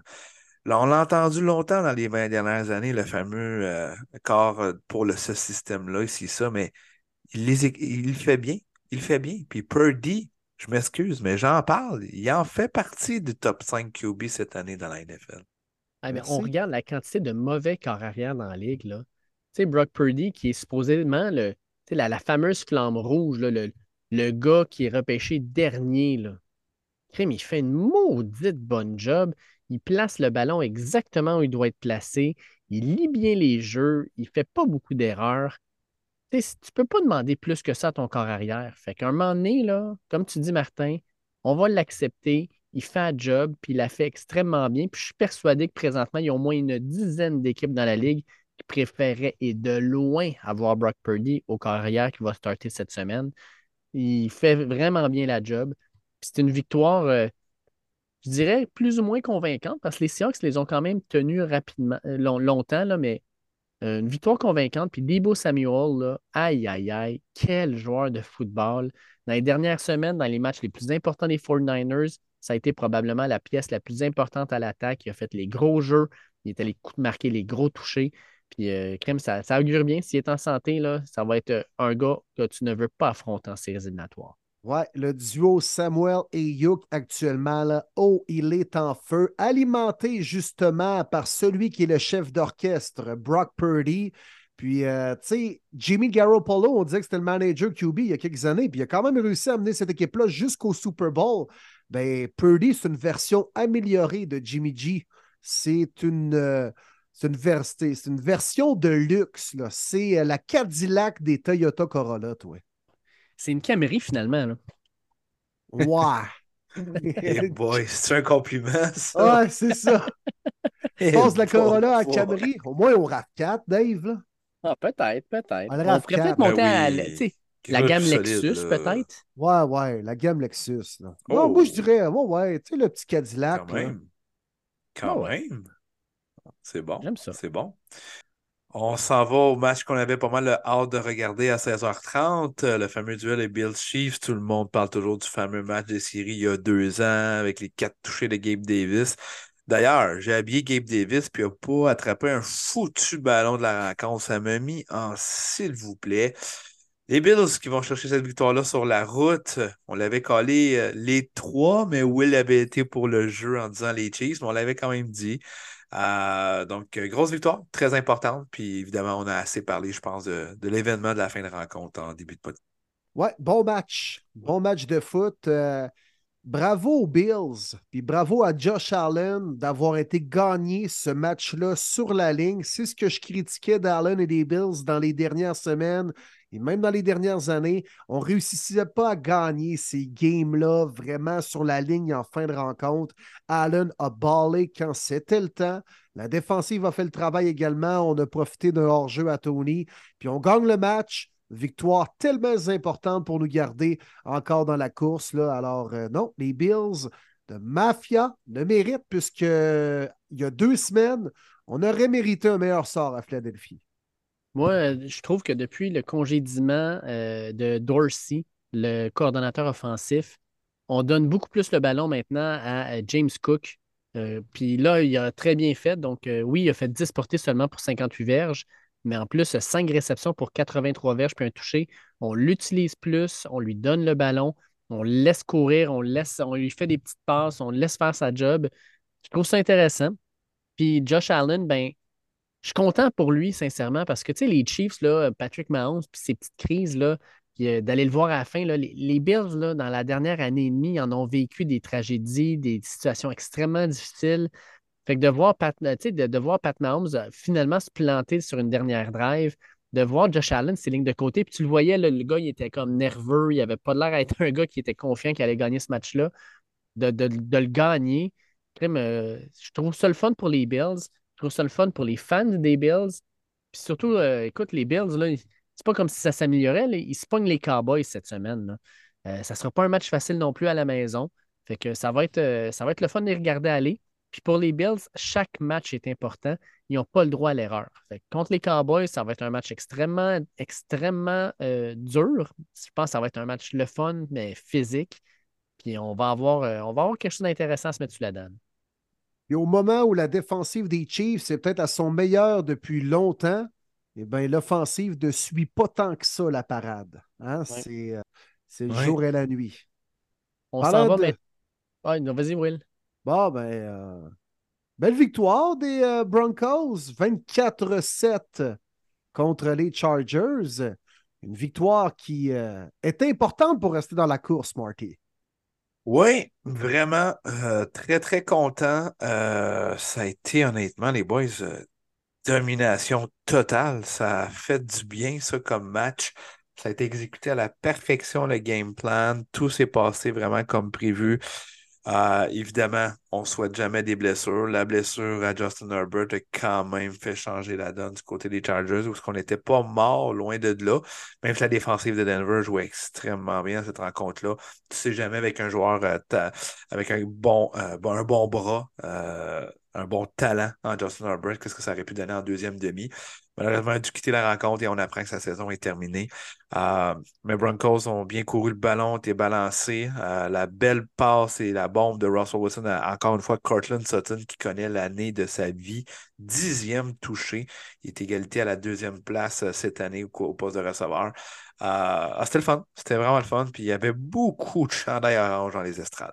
Mm, ben, comme d'habitude, les Chargers, n'ont pas davantage du terrain. Victoire importante de tes Broncos, Martin, parce que je pense qu'une défaite, euh, sans dire que ta saison était terminée, c'était pas loin. Euh, cette victoire-là, ça vous garde en position. Puis, crème, euh, une autre genre d'équipe, je trouve, les Broncos, que tu n'as pas le goût d'affronter dans les quatre dernières semaines. je pense que vous avez une équipe qui, joue dur, qui joue fort, puis crème qui est fatigante. Là. Sérieusement, là, Williams, là, le porteur de ballon, là, quand il court, il frappe puis il fait mal, euh, ça ne ça sera pas une équipe facile à affronter dans les prochaines semaines. Non, vraiment pas. Puis il ne faut pas oublier que cette équipe-là a commencé la saison 1-5. Et depuis ce mm-hmm. temps-là, on perd à peu près pas. On n'accorde pas beaucoup de points. On court bien le ballon. Puis ça, c'est deux recettes euh, avec les, laquelle tu peux gagner en, en décembre et en playoff, c'est-à-dire le jeu au sol et une grosse défensive. Le match de la semaine, en fait, on espérait que ça soit le match de la semaine. Clairement, pas, clairement ça n'a pas été le cas. Les Cowboys recevaient les Eagles et leur ont servi une solide volée. Et pour euh, être, euh, dans le fond, euh, encore plus dans le mode volée, Frank Clément nous écrit. Il dit Bonjour, messieurs. Une vraie claque en pleine face pour mes Eagles depuis deux semaines. Oui, un calendrier difficile et des matchs avec beaucoup d'émotions, mais Sirianni et son staff ne semblent pas être en mesure d'apporter les ajustements en cours de match, surtout en attaque. Croyez-vous en la possibilité qu'un gars comme Frank Reich soit embauché comme conseiller pour venir aider son ancienne équipe? Également, si les Broncos sont en mesure de se qualifier pour les séries, devons-nous parler de Sean Payton comme Coach of the Year? Merci pour votre excellent podcast et bon show. Fan depuis le jour 1 et même avant avec LZB. Wow! c'est cool ça, un fan fidèle. Nice. Thank you, thank you. Merci. Je vais laisser Will répondre pour la première partie.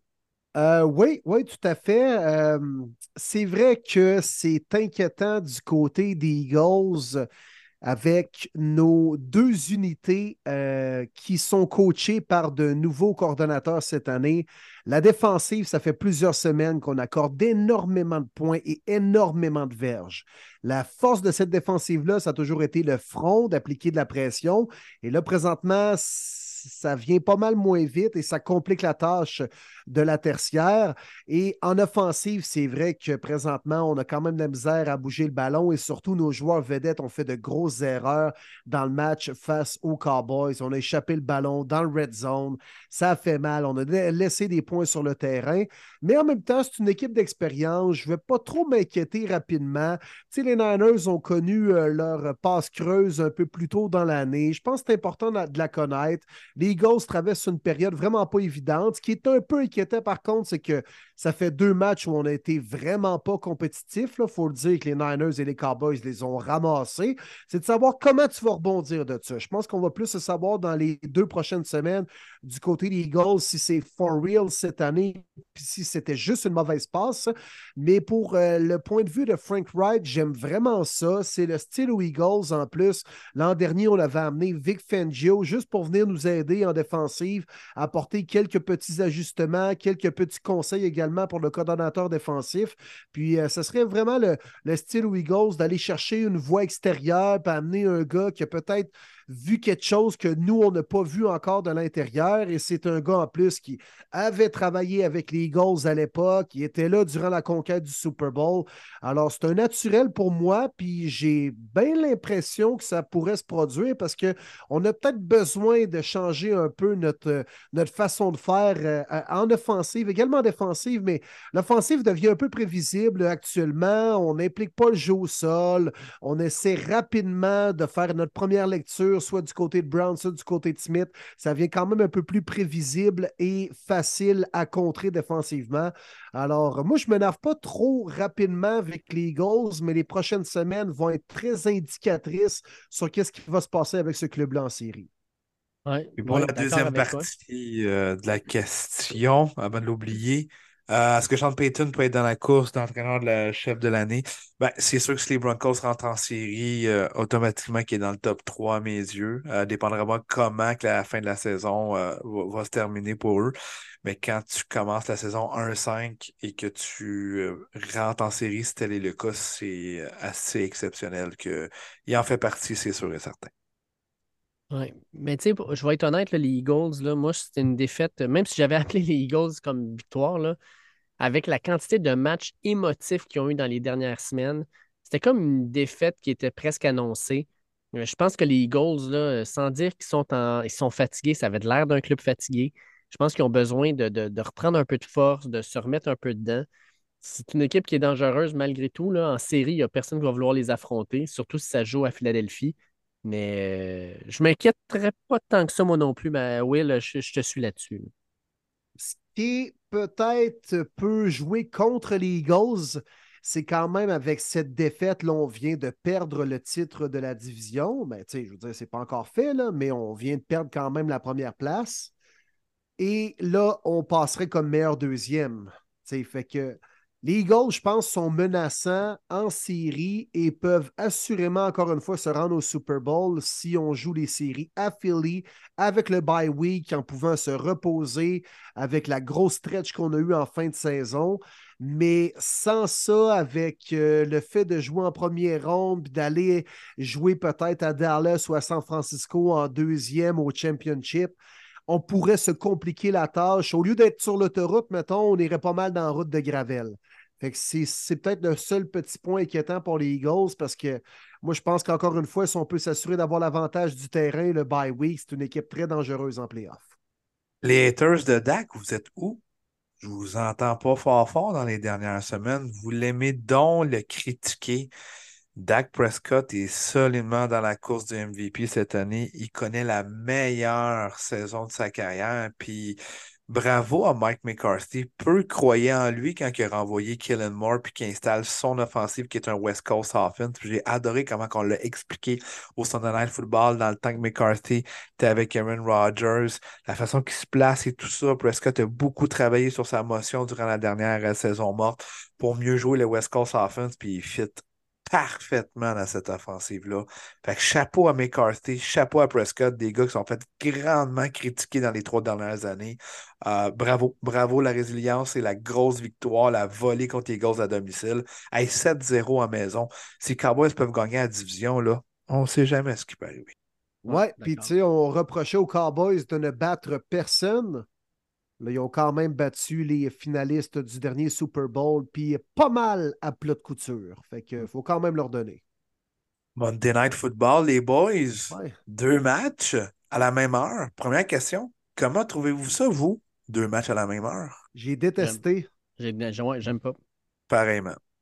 Pareillement. J'ai vraiment hâte de voir ce qu'on va faire du côté de la NFL. Je pense que ça a été le consensus de tout le monde. On préfère avoir un match à 7h15, l'autre à 8h30. Comme ça, tu manques pas trop les deux rencontres.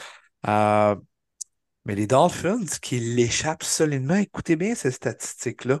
Alors que Dolphins menait 27-13, il restait 2 minutes 59.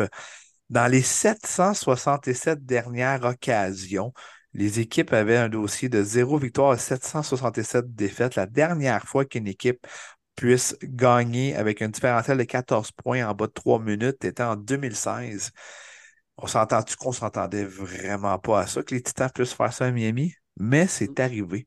La question se pose. Le vrai MVP, c'est-tu Tyreek Hill? Moi, je pense que oui. Ah. Je pense que oui. Mais Écoute, Quand euh, il n'est pas là, là, c'est pas beau, là. Non. Mais là, il faut dire que la ligne offensive aussi fait dur au niveau des Dolphins. là. beaucoup, beaucoup de remplaçants. Reste que, sacrifice, euh, c'est Tyreek Hill qui change tout parce que, on l'a vu avec les Chiefs, la défensive est tellement focusée sur lui que ça ouvre les lignes pour d'autres receveurs. Ça change complètement la façon dont la défensive joue.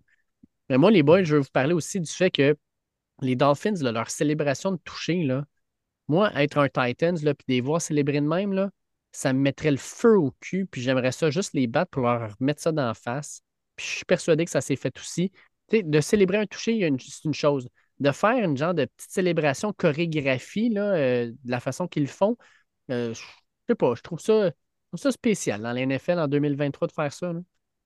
Ouais, des fois, tu te demandes si les Dolphins sont pas, sont pas plus motivés et concentrés à faire leur petite danse que de jouer au football. Là, tu sais, c'est- ça leur pratique dans le fond de la semaine. ouais, ben, quasiment. Là, des fois, on se pose la question, honnêtement. Là. Tout, Ah, c'est- c'est de élaboré, tout ça, là. danses bien chorégraphiées, puis tout ça. Seigneur, ils passent combien de temps là-dessus? Ça leur tente pas de regarder la défensive des Titans un peu? Ou, euh? C'est peut-être la défensive des Dolphins qui aurait dû regarder l'offensive euh, des Titans parce que Will Levis, Café Mayo, s'est amusé. À qui mieux mieux, avec des hop aussi. Ah, mais hein. Mhm. 14 Oh, points oui. en 3 minutes. Bon On match disait de que la Café tertiaire était écœurante des Dolphins. Ils se sont fait brûler pas à peu près. Là. Ouais, J'espère. Ils sont fait verser du café mayonnaise sa tête. toi. On parlait de de l'acquisition de brûler. Vic Fangio, que c'était une grosse acquisition pour Mike McDaniel. Ouais. Mais pas grosse année, Fangio. Non. Puis ça n'a jamais levé. Tu sais, en début de saison, ça va prendre quelques semaines avant que son système entre puis soit bien assimilé par tous les joueurs. Là, on est pas mal rendu à la semaine 15. Là. Ouais. Ouais. Puis Non, Bradley ben- Chubb, qu'on a payé très, très cher, hein, souvenons-nous. On a donné un choix de première ronde, mais surtout un 5 ans, 100 quelques millions de mémoire. Ouais. C'est sac et demi seulement. Puis on l'a on l'a aidé en voulant ramener Fangio, qui avait eu ses meilleurs moments avec lui à Denver. Hmm, ça marche pas fort. Yeah, je viens d'aller voir les boys. Là, dans les quatre défaites des Dolphins cette année, Tyreek Hill a moins de 70 verges. Pas compliqué, hein? C'est là que ça se passe. Et voilà. Puis s'il est rendu à pas, moins, pas moins de quoi, pas loin de 1500 verges, même surpassé, je le crois. Oui, oui, oui, il y a 1600 cucs. Bon, ben 1542. Ça, ça veut dire que les autres matchs où les Dolphins gagnent, il a beaucoup de verges. Si dans les quatre défaites, il a moins de 70 verges. Vous comprenez? OK, ouais, il est pas mal essentiel au succès des Dolphins. D'ailleurs, arrivé avec son sac de McDo hein, au stade euh, à Miami lundi. là. Mm. Son sac brun de McDo. Là. Ouais. Si c'est ça qui l'aide, pourquoi pas? bon, ouais. D'après toi, qu'est-ce qu'il y avait là-dedans? Un joyeux Ouais. festin ou un. Moi, je mettrais peut-être un, un 8 mec croquette. Ouais, un trio mec poisson. Ah, un McFish. Un mec fiche. Corps d'olive. Corps d'olive avec bacon. Oh, avec bacon. Ça, c'est sûr qu'il y avait du bacon là-dessus. Peut-être, là. Hey, là, j'ai faim, les boys. Là. Oh. Avec la Ah petite poutine on the side, là. Honnêtement, si c'est un mec poisson, il perd tout mon respect. là. Hey, qui c'est qui se commande ça? Sérieux, pourquoi ça existe encore? Ben, sais-tu quand tu le sais?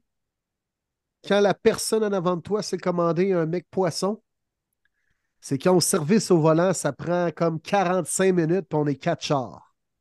Ah shit, il y a quelqu'un qui l'a Parce commandé. que la personne en avant de toi a commandé un maudit mec poisson. Puis là, tout le monde dans la cuisine s'est dit Oh Seigneur, faut en partir un. Parce qu'il n'y a personne qui a ce stock. C'est vrai. Ouais, Ramenez-moi la le pizza. Ramenez-moi Ah la pizza, oui. puis enlevez-moi ça. Mais oui. Honnêtement, je voudrais avoir la stat. Combien qu'ils en vendent par jour, par année? C'est pas eux qui vident les océans. Je pense quand même bon, pareil. C'est juste que ça peut pas être ton premier choix quand tu vas au McDo, je vois le vert. même ton deuxième. Bon, on parle Ouais. du premier choix? Parlant de Tommy DeVito. Hmm. Lui, il en fait de la bonne pizza, en tout cas. Ah ouais. Avec sa Ah, signature les puis sa main. snacks, là. Incroyable. Hey, quelle passe dans le coin de la zone début à Hodgins, honnêtement, là. Oui. Oui, c'est beau, Dérobate du corps à droite, garoche un missile dans le coin de la zone début. Beau catch, belle victoire des géants 24 à 22 avec Randy Bullock qui s'amène sur le terrain pour faire le placement victorieux. Puis je ne sais pas si vous avez remarqué ça, les boys, comme moi, mais dans son langage non verbal, là, il avait tellement pas l'air convaincu qu'il allait l'avoir. il... il avait l'air attristé, le gars. Il était comme. Il avait l'air de se pointer comme Ah, shit. Ah, il était comme là, là, j'ai le poids d'une équipe, de- de- d'un stade complet sur mes épaules, d'une ville. Non, mais là, si je le rate, qu'est-ce qui va arriver?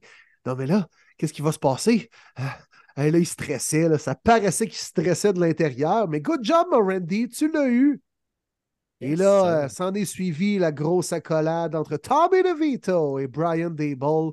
Dable a, a l'air de, de renaître comme entraîneur des Giants. Il avait l'air mort en début de saison. C'est-tu Daniel Jones qui l'éteint de même? Hey, je pense que oui, man. Hey, Écoute, Ja- dans une relation avec Daniel Jones, ça doit être plate en tabarouette tes semaines. là. Attends, Jacob Lemoine nous pose la question. On va attendre la fin de la saison, mais si ça continue de même, Daniel Jones ou Tommy DeVito comme QB1 pour les Giants en 2024? Ben, sérieux, euh, la question est Oh. valable. là.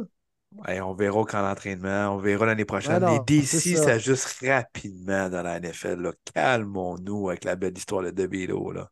Non, non, je sais, je suis d'accord, mais c'est pas le même consensus de Jake Browning avec Joe Burrow. Mm. Tu me suis? C'est que Daniel Jones, à quel point c'est lui, sans, sans débat, le partant.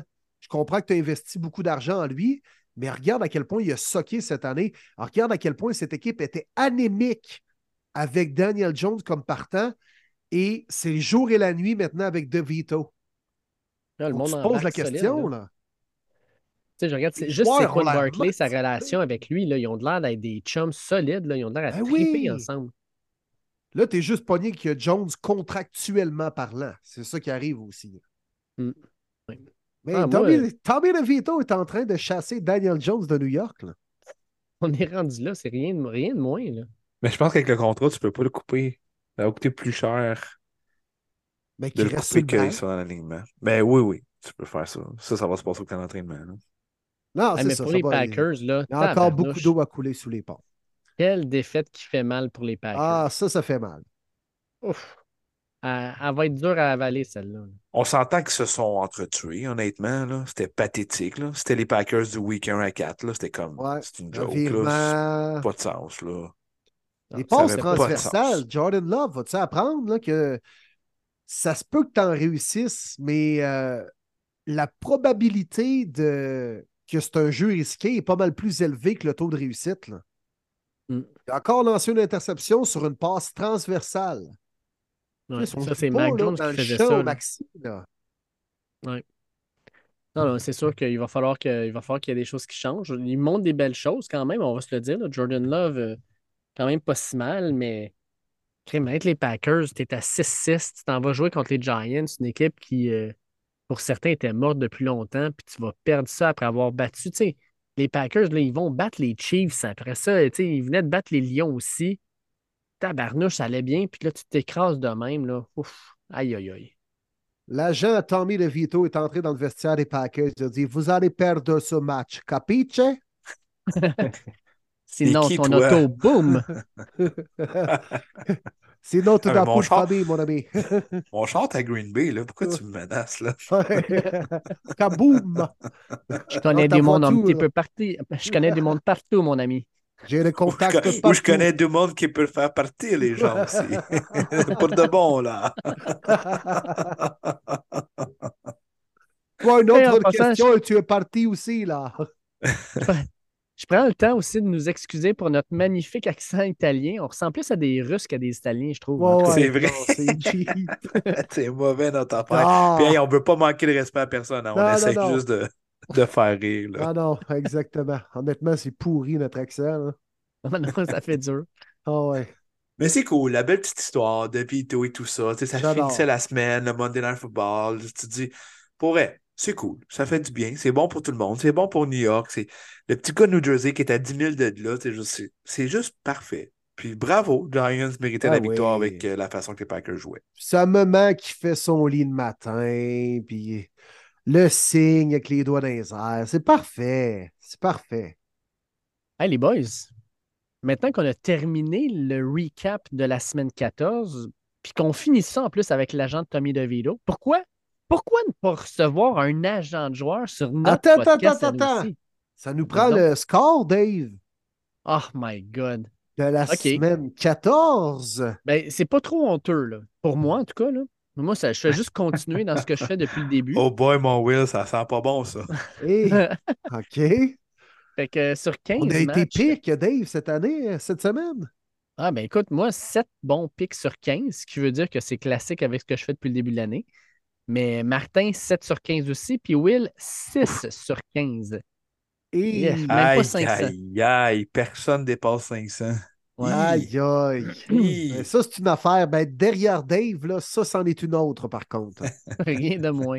Ah, Rien de moins. Fait que ça fait en sorte que Martin t'en c'est une, mon Will. Fait que t'es à 6,5 bonnes prédictions de Martin. Puis moi, ben, moi, je suis. euh, j'ai pris le clos il y a longtemps. Fait que ça vaut pas la peine d'en parler, ça. Après moi, c'est l'agent Tommy DeVito qui a changé ta transmission dans ton char. Oh, rien de moins. Rien de plus moins. tourner J'ai à parlé en gauche. mal de lui. Ah. Ben écoutez, on embarque avec le- notre, notre agent, nous, l'agent Yes. québécois. Fait que let's go, on y va avec Sacha. Let's go. Très, très, très content de recevoir une nouvelle fois sur le podcast cette année euh, notre, notre ami, notre collaborateur Sacha Gavami. Sacha Gavami, euh, agent de joueur, euh, a des clients qui ont gagné la Coupe Grey, a parti une nouvelle boulangerie, continue son travail d'avocat. Finalement, écoute, tu dois te tourner les pouces, tu sais plus quoi faire de tes journées, mon Sacha? Ah, c'est le fun, c'est le fun. On en, on en profite. Je suis quelqu'un qui a toujours aimé des défis, des projets, puis euh, ça a été une belle année 2023 pour ça, je te dirais.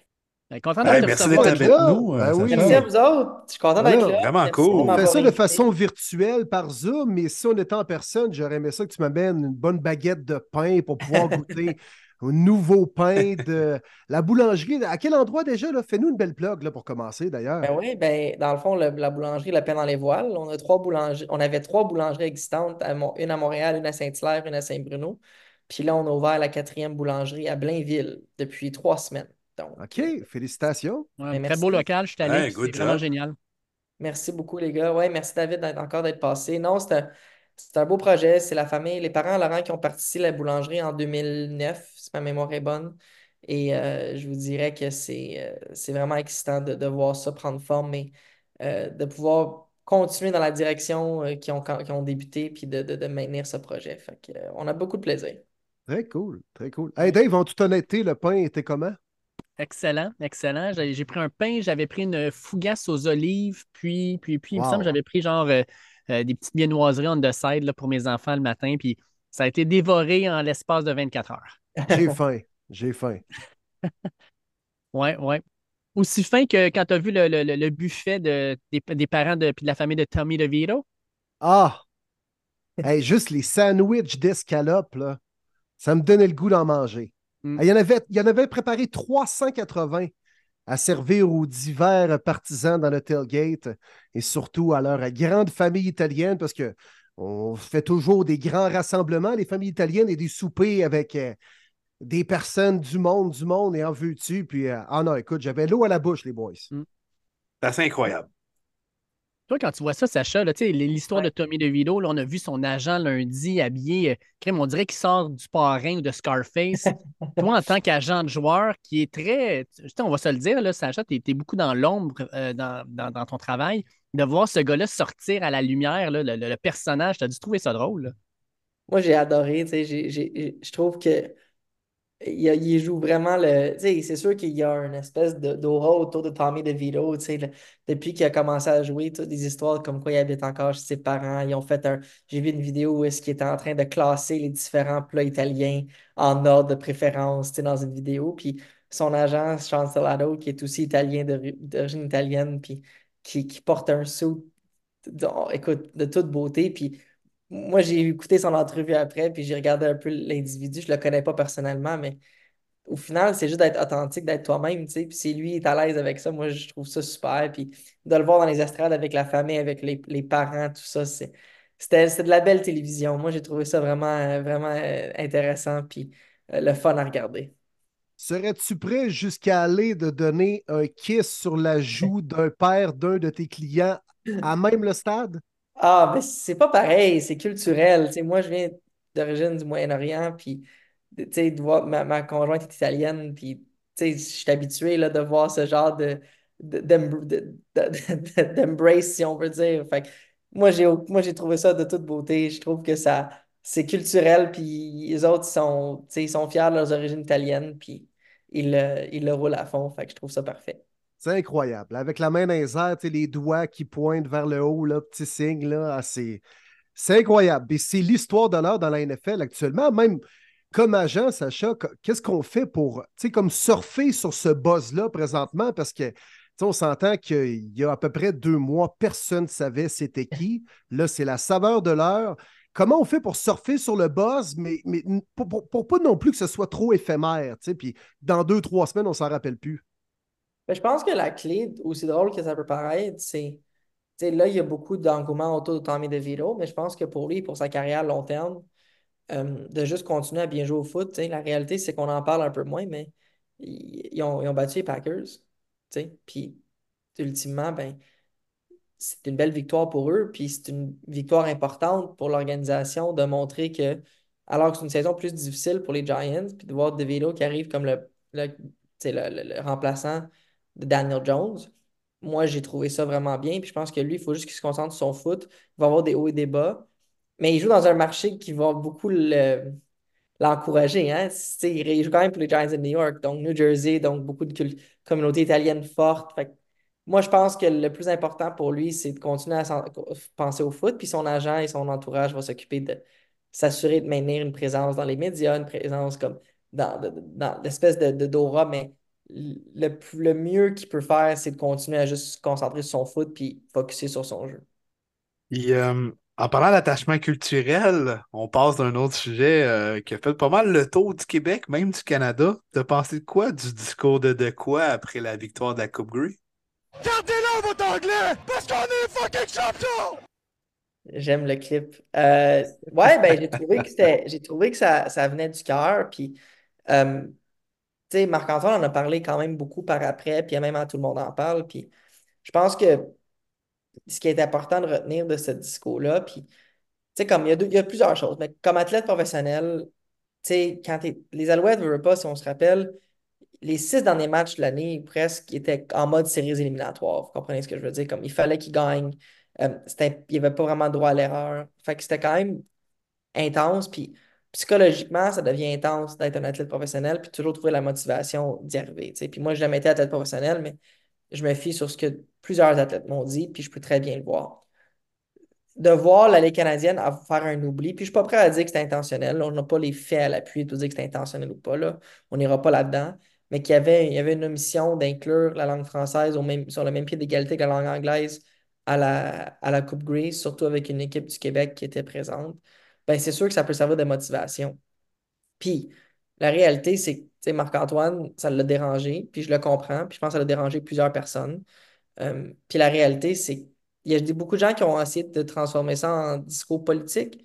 Mm. Euh, moi, je vous dirais que, on l'a bien dit, à tout le monde en parle, mais je, je- fais du pouce là-dessus, c'est la protection de la langue française, c'est pas un enjeu politique, selon moi, c'est un, un enjeu de, de société. C'est comme Marc-Antoine a dit, je reprends ses, ses mots, là, mais c'est comme ça que je pense que lui, il le voit, puis c'est comme ça que moi aussi, je le vois, je suis d'accord avec lui. Puis la réalité, c'est que quand tu, quand tu, regardes- vois ça, puis ça te sert de motivation, puis après une victoire quand même émotive, une victoire qui ont eu, quoi, les Alouettes ont marqué le toucher gagnant avec quoi, 11 secondes à faire de, de mémoire, tu sais. Oui, exact.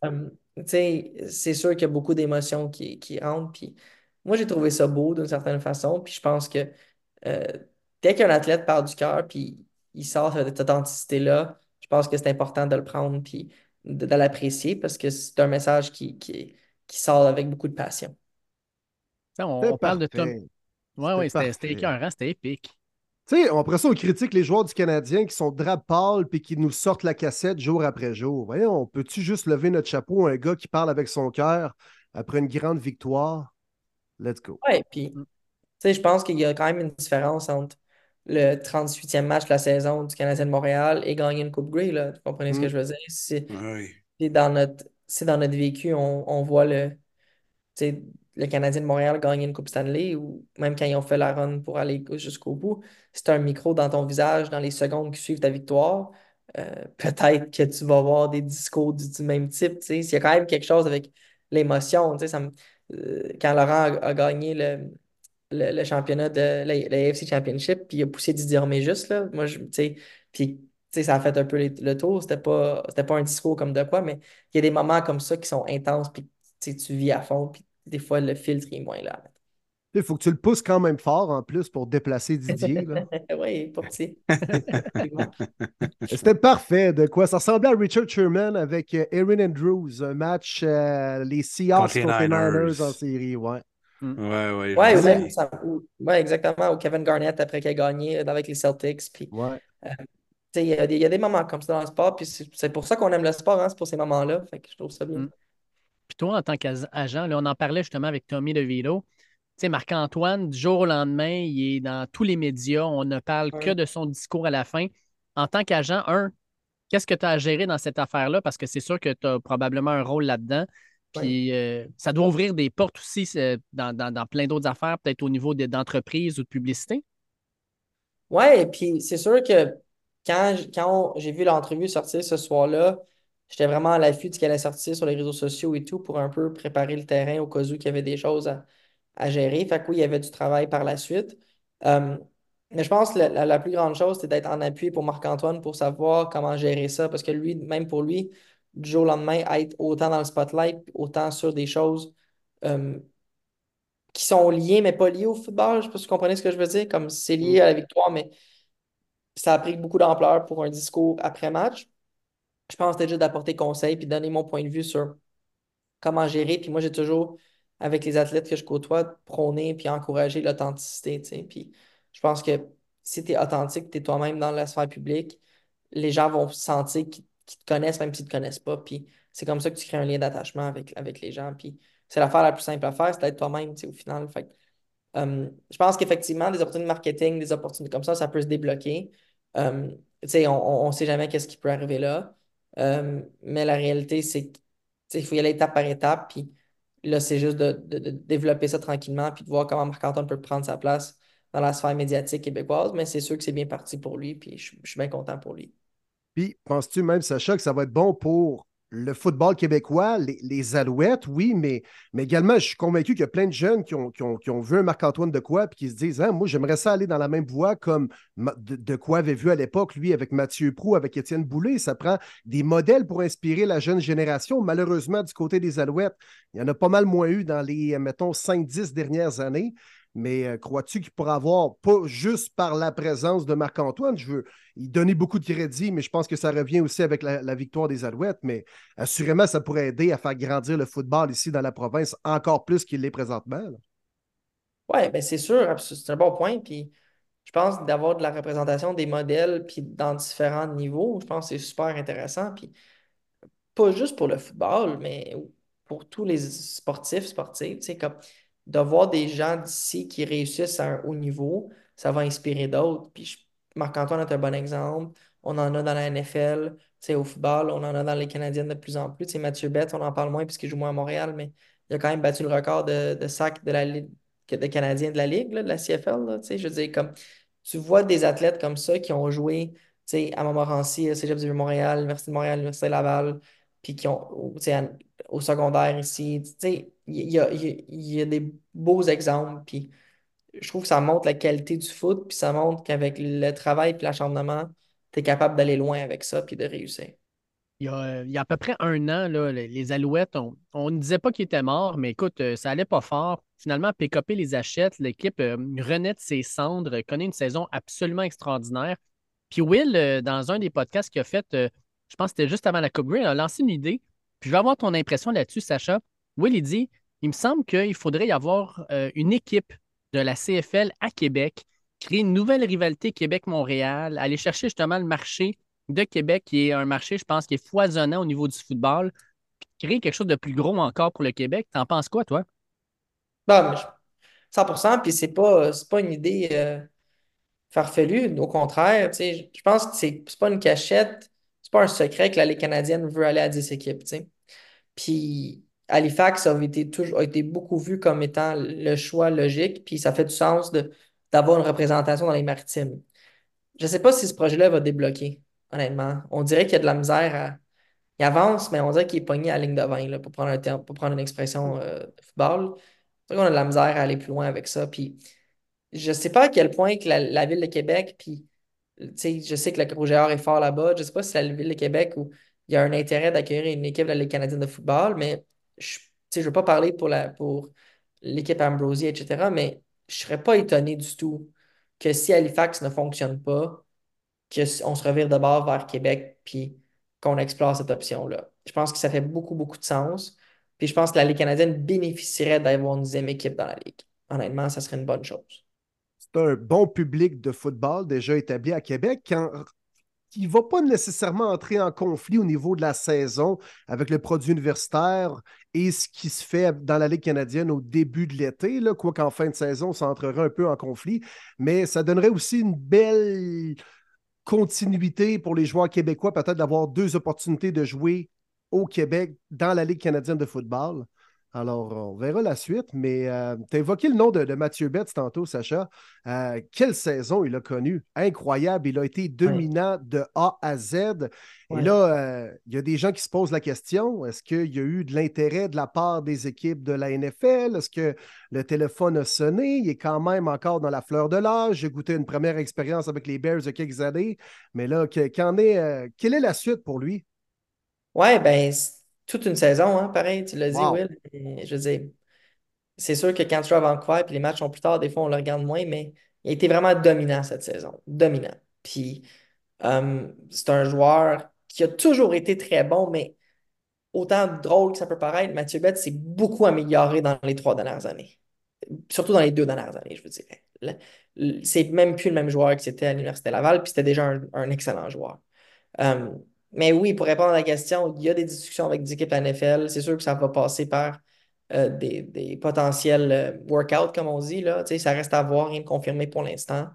Euh, mais c'est sûr que ces performances ont ouvert les yeux de, dirigeants de la Ligue, puis on verra c'est quoi la suite. Mais que ce soit dans la NFL de la Canadienne de football, je pense que son avenir est, prometteur pour Mathieu. Puis il va être agent libre en, février s'il n'y a pas un nouveau contrat qui signe avec les Lions avant ça. Donc, on verra c'est quoi la suite pour lui. OK, intéressant. Il y a quand même déjà un ancien ailier défensif des Lions qui a réussi à faire le saut dans la NFL et être dominant pas à peu près, Cameron Wake à l'époque. Exactement. Euh, il y a déjà eu un précédent, mettons. Ah oui, puis je veux dire, il y a eu des précédents euh, de la Ligue canadienne qui ont réussi à percer dans la NFL 100%. Puis euh, je pense que Mathieu, je lui souhaite toutes les opportunités au monde, puis de voir c'est quoi les meilleures options pour lui. Mais c'est tellement une personne avec une bonne tête ses épaules qui comprend puis qui est très euh, terre à terre et humble, mais travaillant, puis beaucoup de qualité, je vous dirais, et, je je suis pas inquiet pour lui. Puis la c'est une grosse business, et si ça fonctionne, tant mieux, mais si c'est pas quelque chose qui fonctionne, il va être très, très bien à continuer sa carrière ici, là, au nord de la frontière. Donc, ça pourrait être des workouts pour potentiellement une invitation au camp si certaines équipes ont aimé ce qu'ils ont vu de lui, dans le fond? Euh, non, normalement, c'est que tu fais des workouts, ce qui est normal. Même Nathan Rourke l'année passée, vous en souviendrez, euh, il avait fait plusieurs workouts. Euh, tu sais, quand, tu joues, dans, les, dans les Canadiennes, avant de faire le saut dans la NFL, tu vas aller faire des workouts avec des équipes. Si les équipes t'aiment, ils veulent te signer, là, tu vas signer un contrat à ce moment-là, Will, probablement vers le mois de janvier. Tu as plus un, futures, un futures contract. Puis tu vas, ça va être un contrat pour la saison 2024. Puis là, ben, tu es dans l'équipe idéalement jusqu'à ce que tout le temps ou si tu es recoupé à un moment donné, mais ça serait en vue d'un contrat, là, les workouts, effectivement. OK. OK. non, pas de problème. On peut peut-être parler maintenant de, de ton équipe NFL ou tu veux juste passer par-dessus ça ou euh, tu vas, On était, dans les bonnes nouvelles là, pourtant. Là. Ben, moi, je trouve que c'est une bonne nouvelle d'en parler. Ben écoute, moi, Martin, ça ne me dérange pas du tout que tu me dises ça. Honnêtement, avec les dernières années que tu as vécues, je, je, suis prêt à tous les commentaires, honnêtement. Je pense que je le mérite. J'ai jamais été très indulgent avec les Broncos, fait que c'est mon tour de le recevoir. Je vous écoute, messieurs. C'est le temps de s'amuser un peu. Ah, c'était bon dimanche. Le seul point qui était plate, évidemment, tu veux pas voir les blessures, surtout pas cette année. Justin Herbert, malheureusement, qui euh, se brise le pouce, c'était.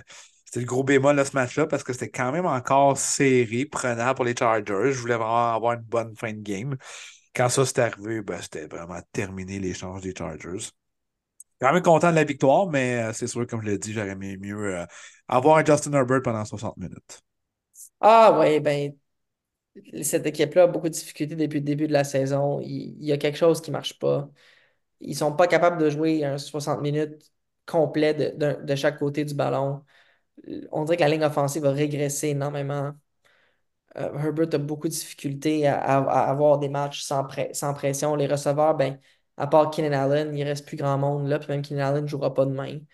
Euh, saison vraiment décevante à plusieurs niveaux. Je pense que cette équipe-là a beaucoup de questions à se poser de vers où est-ce qu'ils s'en vont, qu'est-ce qu'il y a à s'améliorer. Il y a quelques points positifs là. Euh, Tooley, le, nouveau, le, choix de deuxième round, je crois, des Chargers, deuxième ou troisième round, je pense que c'est deuxième round. L'allié défensif est excellent. Khalil Mack, on dirait qu'il est revenu dans la, la, meilleure, la meilleure saison de sa carrière. Um, Allen aussi a joué du gros foot, mais à part ça, tu pas beaucoup des bons joueurs. Ben, Austin Eckler, on dirait qu'il a beaucoup ralenti. Derwin James, méconnaissable.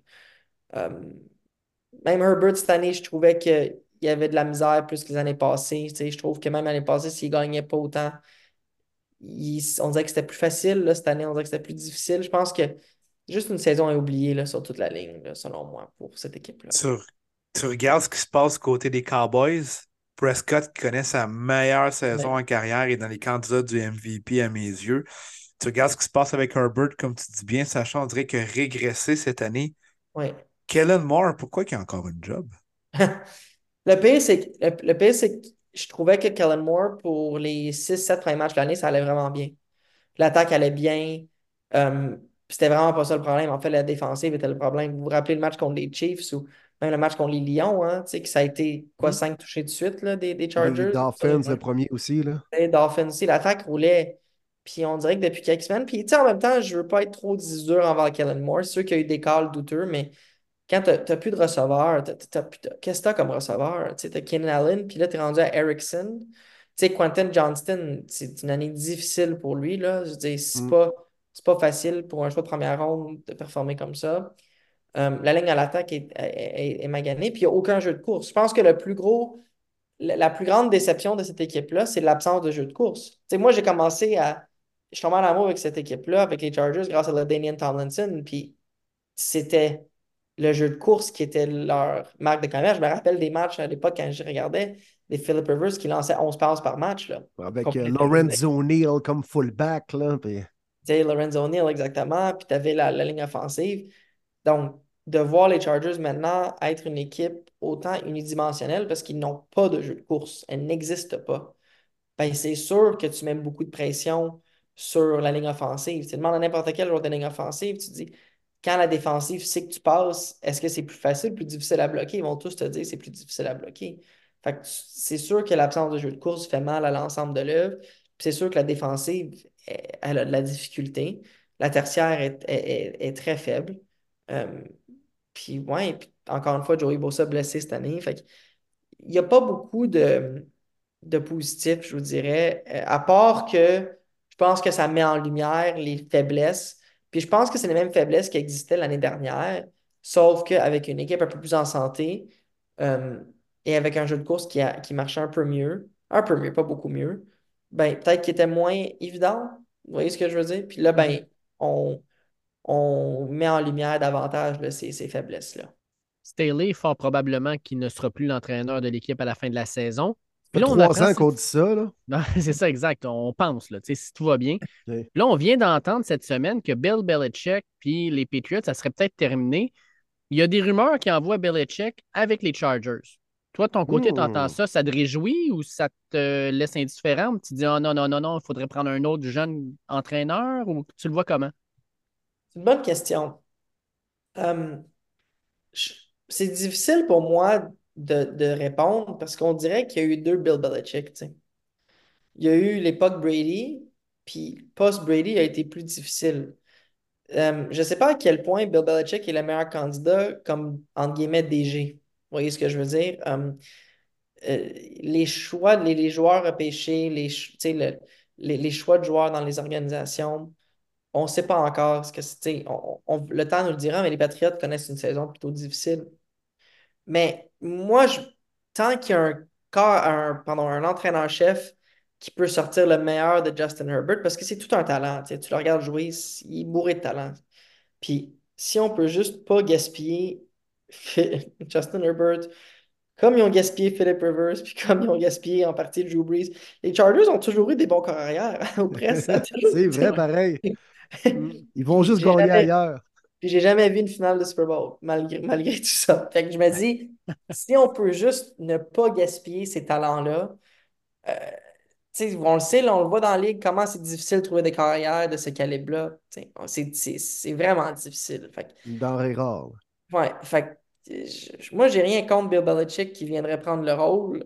Euh, j'ai rien contre, c'est un autre candidat. J'aime beaucoup le, le commentaire offensif des Lions. Là. Je sais pas ce qui va arriver avec lui, mais Ben Johnson, il est excellent euh, dans le rôle qu'il a avec les Lions. De voir autant Montgomery que Gibbs, que la ligne offensive, que de voir euh, Amon-Ra St. Brown, des gars comme Josh Reynolds, des gars comme Sam Laporta comme recrue, Jared Goff. On dirait que quand c'est rendu que tu te poses la question, qui a gagné l'échange entre les Rams et les Lions sur Jared, Jared Goff et Matthew Stafford? C'est comme. Mm. Ça veut dire qu'il y a quand même quelque chose de bien là, qui est sorti de là. Euh, je sais pas. Je sais pas ce qu'ils vont faire. Les Chargers ont toujours été. tout le monde à l'époque pensait que euh, Daboll allait être embauché par les Chargers pour le poste à. à coup, c'était Brandon Staley qui est sorti de nulle part et qui l'a eu. Fait on dirait que je me fais plus d'attente sur qui. Tu sais, depuis qu'on en parle, on dit Ah, euh, les Chargers, ce sera un bon fit pour Bill Belichick, mais est-ce que les Chargers, c'est vraiment un bon fit avec Belichick comme entraîneur? C'est plus ça la question, là. Ben, c'est c'est parce que la, la- il y a, y a beaucoup, y a beaucoup de problèmes à régler. tu. Puis ça dépend qu'est-ce que tu veux comme entraîneur. Est-ce que tu veux un entraîneur qui est plus un entraîneur entre guillemets défensif comme Staley se, se disait l'être, ou tu veux un entraîneur qui a plus une réflexion d'offensive puis t'entourer? Euh, tu sais, Belichick, il y a eu son- les offensives à la Nouvelle-Angleterre, il en arrache depuis, depuis combien de temps? Là? Deux, Ah oui, trois ans? là, ça veut dire qu'il va amener sa gang, probablement, là, McDaniels, O'Brien et compagnie. C'est ça. Fait que c'est quoi qu'on fait, tu sais? Puis là, en même temps, tu te dis, ouais, mais avec McDaniels, puis Belichick, puis Brady, c'était comme une des meilleures équipes de la ligue pendant combien de temps? Fait que c'est vraiment dur pour moi d'évaluer ça parce que dans les 3-4 dernières années, tu te dirais, moi, je suis pas sûr, mais tu regardes les 15 années avant ça, tu te dis, ah ouais, tu sais, oui, tu, tu comprends ce que je veux dire? Fait c'est Mm. juste, une- je pense, une question de ce qu'ils vont vouloir. Je sais pas si les Chargers vont. euh, ils ont été souvent vers des entraîneurs-chefs moins connus, euh, moins Ouais, tu expérimentés. sais, sous le radar, mais, mais est-ce qu'avec le marché d'LA actuellement, ils sont pas comme un peu en quête d'identité puis d'aller chercher un gros nom comme Bill Belichick, ça fait un boom avec mais Sean oui, McVay du côté des Rams. Je te dis pas que c'est le meilleur candidat peut-être au point de vue football, mais au point de vue de, de faire un buzz, c'est peut-être le nom qui peut amener un peu de crédibilité aux Chargers. Oui, puis je ne voulais pas te couper, je m'excuse, mais j'allais dire, mais j'allais dire, moi, j'aurais pensé que ce changement d'entraîneur-chef aurait eu lieu l'année passée après la défaite en série contre Jacksonville. Ça aurait dû être fait. Ouais. Tu sais, j'ai écouté ce match-là d'une chambre d'hôtel et j'étais sans mots. Mais même pas tant surpris. C'est drôlement, là. J'avais dit à un de mes chums à mi-temps, il m'a texté, il dit, Tu- c'est réglé? J'ai dit, j'ai dit, les Chargers vont perdre ce match-là. Puis c'était quoi, 27-7 à la mi-temps? Je dis, oh, ils vont perdre. Ouais, puis 27-0 m'a mené dans le match. Ouais. Puis à la mi-temps, je pense que c'était ça, 27-7. Puis j'ai dit, vont perdre ce match-là. Puis l'affaire, c'est qu'avec Sean Payton disponible, tout le monde disait Sean Payton va vouloir aller coacher Herbert. Puis, d'après moi, si le poste avait été disponible puis les Chargers auraient lui offert le poste, peut-être que Payton serait aux Chargers et non pas aux Broncos en ce moment-là. Rien t'enlever, Martin, là, mais je ne serais pas étonné de ça. Euh, mais ils l'ont pas fait, le move. Ils l'ont pas fait. Ils ont gardé Herbert. euh, ils ont gardé Staley, pardon. Fait que même cette année, ils ont quand même une coupe de dégelé, là, les Chargers. Tu sais, Jordan Love a eu l'air de, de Peyton Manning et Tom Brady mis ensemble là, contre eux il y a quelques semaines. tu. Puis tu dis, ben là, ça, ça marche, ça va finir là. C'est un coach défensif, puis il n'y a, y a personne qui sont capables d'arrêter personne. Les Lions avant ça, ils étaient inarrêtables. Mais il est encore là. Fait que je suis même pas prêt à dire. euh, je, je suis même pas prêt à dire que c'est sûr qu'il s'en va après l'année. Je suis pas comme. je- je- la logique penserait ça, mais on dirait que moi, j'étais pas mal sûr qu'il serait pas de retour après la défaite en série, tu sais. Puis Puis, finalement. Là, il est encore sous contrat, je pense, l'année prochaine, hein? Ouais, Staley, il reste un an de contrat. OK. Mais c'est surtout ce qui est inquiétant, c'est au-delà des défaites, c'est que l'équipe, c'est la Il première n'y a fois aucune progression, hein? il y a- non, mais il n'y a pas d'âme. Sais, je regarde Ouais. les matchs et il n'y a pas, on dirait une équipe qui n'y croit pas, qui ne fait pas confiance, qui n'a pas, y a pas de direction. Ça fait longtemps que j'ai suivi cette équipe-là, là. Puis j'ai suivi, j'étais un des seuls fans des Chargers au Québec, je peux vous assurer, mais il n'y en a pas beaucoup. Puis j'ai suivi depuis Breeze est là, puis j'ai suivi presque à chaque année. Puis à- dans le temps de River, je ne peux pas me rappeler une saison où est-ce qu'il y avait autant de d'absence de volonté d'âme. Tu sais, vous comprenez ce que je veux dire? Oh, ouais, complètement. Là, là, en ce moment, Martin, tu as vu le match dimanche, là, c'est pas une équipe qui c'est pas une équipe qui joue pour gagner, là, présentement, on dirait. Là. On dirait vraiment une équipe qui, qui essaie vraiment de, de, de, de, de se rendre jusqu'à la ligne d'arrivée, puis Mm. comme, on passe à notre appel. C'est le feeling que ça me donne d'un point de vue partisan, là, de le regarder comme ça. Ah, puis tu sais, je pense qu'il y a, y une question de leadership aussi. Tu sais, il y a des équipes où il y a des joueurs qui ne laisseront jamais l'équipe aller comme ça. Puis on dirait que les, les Chargers, tout le monde a baissé les bras. Puis des fois, tu te demandes, c'est, tu sais, on disait Herbert quand on l'a repêché, il n'y a pas la graine de leader. Tu sais, c'est un joueur extraordinaire, mais il manque justement un genre de, de rage, de, d'aller Ouais, chercher le monde, de parler dans le casque. Euh, chose que La Brady fuck faisait, you attitude. oui, exact. Puis on, on dirait que Herbert ne l'avait là pas. Puis il fait sa job, il le fait très bien. Mais des fois, tu aurais le goût que Herbert, il ramasse un gars par la grille. Puis, hey, le grand, viens-t'en avec moi, on va, on jaser dans le blanc des yeux. Puis on va mettre les choses au clair. Je suis pas sûr qu'il y a quelqu'un qui fait ça dans cette équipe-là. Puis des fois, ça besoin, tu as, besoin de leaders comme ça qui sont un peu plus euh, vocales. Puis euh, qui n'ont pas peur de brasser un peu de la merde pour pouvoir faire avancer les choses. Mais puis, puis t'as pas tort, mais je veux dire, je pense que si c'est rendu Justin Herbert qui prend ce rôle-là, ça veut dire qu'il y a vraiment un problème dans l'équipe ailleurs, tu sais, parce que c'est pas le genre d'individu volubile. C'est pas le gars qui parle beaucoup. C'est le gars qui va mener par l'exemple. On dirait ce qu'on veut de Justin Herbert, il- à part là qui il se fait opérer à- au doigt, il va pas manquer un départ depuis, depuis, sa- depuis le début de sa Mhm. carrière. C'est un gars qui est tough. C'est un gars qui, qui, qui, qui a toujours, on se rappellera la drive quand- contre les Raiders il y a deux ans, quand là, dans les matchs de l'année, tu sais, les troisième est long, les quatrième est long, puis il s'en est sorti, puis ils ont amené l'équipe jusqu'en prolongation, puis il y a toujours, moi je trouve que c'est quelqu'un qui peut mener beaucoup par l'exemple. Il n'a pas la meilleure des saisons cette année, mais je ne suis pas prêt à dire que c'est juste à cause de lui. Tu sais, il y a des jeux, là, la passe, je pense à contre Green Bay, justement, là, à Quentin Johnston, qui l'a échappé là, sur la, la ligne de côté. Ouais. Sais, si s'il attrape ce ballon-là puis les Chargers gagnent, ben, on n'en parle pas, là. Vous comprenez ce que je veux dire, mais ils l'ont pas eu. Puis, je pense que, tu moi, je regarde plus des gars comme Eckler, des gars comme Derwin James, des gars comme Bosa. Ces gars-là sont, il est où le leadership, tu sais? Dis, ça, c'est des gars qui sont, d'après moi, plus une présence vocale, une présence là, puis c'est leur personne, c'est leur authenticité comme individu. Justin Herbert, il va, il va, il va jamais brasser tant d'air que ça. Puis c'est peut-être, c'est peut-être, justement, David, c'est peut-être une, un problème, tu sais, mais en même temps, c'est pas, il essaie pas d'être quelque chose qui, quelqu'un qui n'est pas. Je sais pas si vous voyez ce que je veux dire, c'est vraiment Ouais. comme, on, on le sait qu'il est comme ça, puis c'est, c'est- il n'y a pas de réseaux sociaux, ou presque Justin Herbert, là, il aime pas parler aux médias, c'est, c'est quelqu'un de vraiment plus réservé, mais il a tout un talent. Fait que tu sais quoi? Bâtis ton équipe en fonction de ça, puis va combler ce qui manque avec d'autres. Mm. Keenan Allen, moi je le trouve vocal, puis je l'aime, puis même avec sa saison difficile, je trouve qu'il est là, qu'il est présent. Mais les autres, c'est plus difficile. Ben écoute, euh, ça- vas-y, vas-y, euh, vas-y, Will. Ah, ben juste, mettons, euh, dans l'américaine, c'est assez ouvert. hein. Euh, Ouais. Honnêtement, là, euh, c'est même dur de dire quelle équipe. Tu sais, on va peut-être dire les Ravens. Les Ravens peuvent se démarquer, mais honnêtement, c'est assez ouvert dans l'américaine, comme ça l'a rarement été dans les dernières années. C'est vraiment le fun à voir, tu sais. Puis je pense que des belles histoires ça année, des belles surprises. Tu sais, Will, toi, tu dois être content ces temps-ci, là. Ça va bien? Oui, j'en profite pendant que ça passe. Et puis, euh, non, moi, je pense que j'ai hâte de voir comment les séries vont se dessiner. Euh, mais, tu sais, sam- dimanche, ça va être un gros match, hein? Buffalo-Dallas, là. Oh, que ça va être du bon foot, ça. Une chance que c'était à Buffalo, par exemple.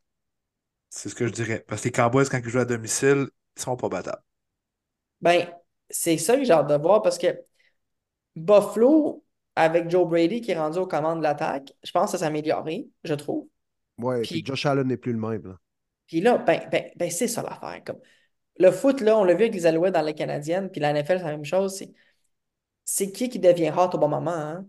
Fait Mm. que si les, si les Bills sont capables d'aller hot en- pour finir l'année, puis rentrent en série avec beaucoup de confiance, même s'ils n'ont pas la, la fiche, la même fiche qu'il y avait dans les années passées, je pense qu'ils peuvent être durs à battre, effectivement. Ça va être, ça va être une fin de saison euh, assez spéciale parce que j'ai rarement vu une ligue avec autant de blessures au poste de corps arrière. Euh, on a des équipes qu'on attendait qu'on ne voit pas du tout. Il y en a d'autres, comme par exemple les Bengals. Euh, crime, euh, on les pensait morts. Finalement, ils semblent peut-être vouloir survivre. Euh, j'ai hâte de voir ce que ça va donner. Il reste juste quatre semaines, mais ça risque d'être quatre semaines extrêmement excitantes. Je ne suis pas de, de mémoire d'homme. là. Je ne me rappelle pas d'avoir vu une course aux séries aussi serrée jusqu'à maintenant. là. Vraiment. C'est, c'est, c'est fou comment euh, c'est serré, puis que ça joue du sais, depuis plusieurs semaines. Là, Tu sais, là, il reste quoi? Il reste quatre semaines de, de la Ouais. NFL?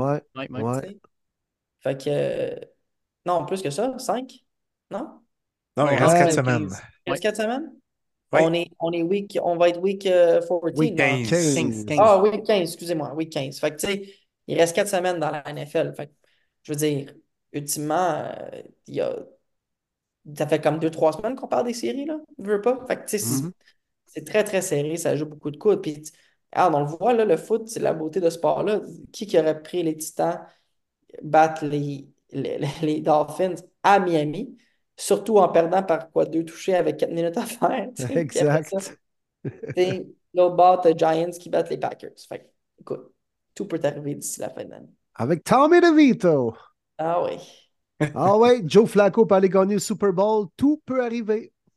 Ah, bon, bon. Ça, je Ça ça, si ça, ça arrive, ça va Ah, être mémorable.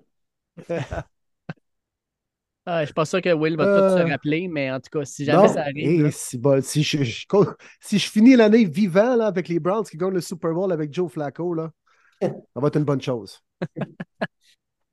Hey Sacha, un, un énorme merci de ta présence. Écoute, toujours le fun de jaser foot avec toi. Euh, écoute, là, tu t'a- t'amorces un peu ta saison morte, là, mais en même temps, je pense que tu as bien des dossiers à gérer euh, d'un- d'une part et, et de l'autre. Je vais sûrement te recroiser à la boulangerie. Puis euh, on essaiera de se reparler dans les prochaines semaines quand même. Ben, merci les gars, toujours un plaisir d'être là puis de, de jaser foot avec vous autres. Merci encore de l'invitation. Bravo pour le beau travail, c'est le fun de vous voir aller, ça va, c'est super cool. Je sais que les gens apprécient beaucoup puis vous faites un gros travail. Fait que lâchez pas, puis ça me fait plaisir de revenir euh, si j'ai une autre invitation dans le futur. Ben, Ben oui, certain. ben oui, un grand merci. c'est bien gentil, mon cher Sacha. Merci Très pour les beaux apprécié. mots. Puis euh, toujours un plaisir de jaser. Vraiment pertinent. Encore une fois, l'aspect agent avec Tommy DeVito et tout ça, j'ai adoré. Même des nouvelles sur nos Québécois, Mathieu Betts et compagnie. Encore une fois, très bon. Merci de ta présence, mon chum. Merci à vous autres les gars, passez une belle soirée. Yes, Merci sir. toi aussi. Allez, merci. Bye. Toujours un plaisir de recevoir Sacha sur le podcast. C'était vraiment le fun de pouvoir discuter avec lui de justement de l'agent de Tommy DeVito, de parler de, de Marc-Antoine Decoy, de, de Mathieu Betts, euh, de ces Chargers, malheureusement. Ah, c'est bon, Chargers. Toujours bon. Toujours bon. Mais oui, merci Sacha de nous donner du temps pour vrai. Très, Très, très apprécié. Puis je pense que les Très, auditeurs vont être encore une fois très contents. Ouais. Puis les boys, euh, écoutez, ça a été une semaine tranquille au niveau des questions. On les a déjà toutes passées. OK. Ce qui fait en sorte que, ben, Bien parfait. OK. la Ben, façon écoute, qu'on est. Ben, juste une- avant, euh, Will, ouais, oui, c'est ça. Je pense que tu de quoi nous dire. Ouais, exact. J'aurais peut-être une euh, petite annonce avant de entrer dans les euh, prédictions de la semaine 15 et de la course aux séries. Hey, on va avoir des matchs samedi en plus de ça cette semaine, les boys. Ça va Oui, être c'est c'est Le retour du. Saturday NFL Football. Mais avant ça, surveillez notre page Facebook. Premier et les buts podcast. Si vous n'êtes pas abonné, ben faites-les. Vous attendez quoi? Premier début podcast. On va avoir des concours à faire dans les prochains jours et même peut-être plusieurs concours. Et euh, on va faire tirer, entre autres, ben, euh, des euh, belles tuques des Falcons d'Atlanta New Era d'une valeur de 40 dollars que nous avons pu distribuer à nos amateurs qui étaient présents pour notre trip à New York, gracieuseté de NFL Canada. Une belle tuque New Era des Falcons jumelée à un polo de premier début. Et euh, donc, on va vous mettre tous les détails du concours sur la page Facebook, mais je voulais le mentionner dans le podcast. Donc, allez voir ça sur les réseaux sociaux pour euh, courir la chance de gagner une tuque des Falcons, l'équipe de notre chum Matthew Bergeron, un polo de premier début, peut-être même d'autres choses prochainement. Alors, euh, surveillez ça avec attention. Premier début podcast sur Facebook. C'est là que ça se passe. That's it. Yes, un concours en veux-tu, en v'là? En veux-tu, en v'là, on va en avoir. On va en avoir, puis on va Publiez ça, c'est ça, sur euh, nos euh, social media, sur les réseaux sociaux en français, s'il vous plaît. Fait que euh, surveillez ça. Surveillez ça. Tous les détails vont être là. là on, ne sera pas trop compliqué. Là. On ne vous demandera pas c'est quoi la capitale du Portugal. Inquiétez-vous pas. On va être. on passe, on jouera pas au tricheur avec Guy Jodoin là. à TV, on va rester sur des questions simples, genre qui a réussi la course pour obtenir le premier essai lors du troisième quart du match entre les Jaguars et les Titans l'an dernier? C'est ça, exactement. Week 7. Facile, facile. Ça. Ben non, c'est pour gâter nos auditeurs en plus. On est pas mal là-dedans, la période des fêtes aussi. Mm-hmm. Puis euh, c'est ça, on voulait euh, vous offrir des, des, petits cadeaux, des petits présents de la part des boys d'un premier début. Surveillez ça sur notre page Facebook. Yes. Avec tout ça, on s'enligne sur une semaine 15, les gars. Semaine 15 qui euh, nous amène tranquillement, pas vite, vers les séries éliminatoires. Puis on commence avec un Thursday Night Football.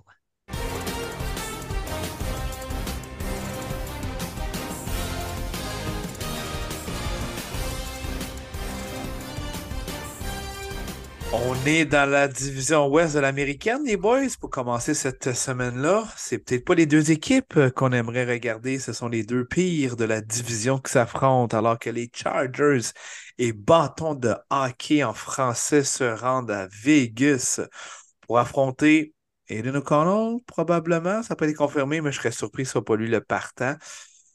Quel genre de match plate nous allons voir entre les Chargers et les Raiders alors que Keenan Allen confirmé, lui, ne sera pas de la rencontre? Eh, c'est bon. Pas de Justin Herbert, pas de Keenan Allen, pas de spectacle.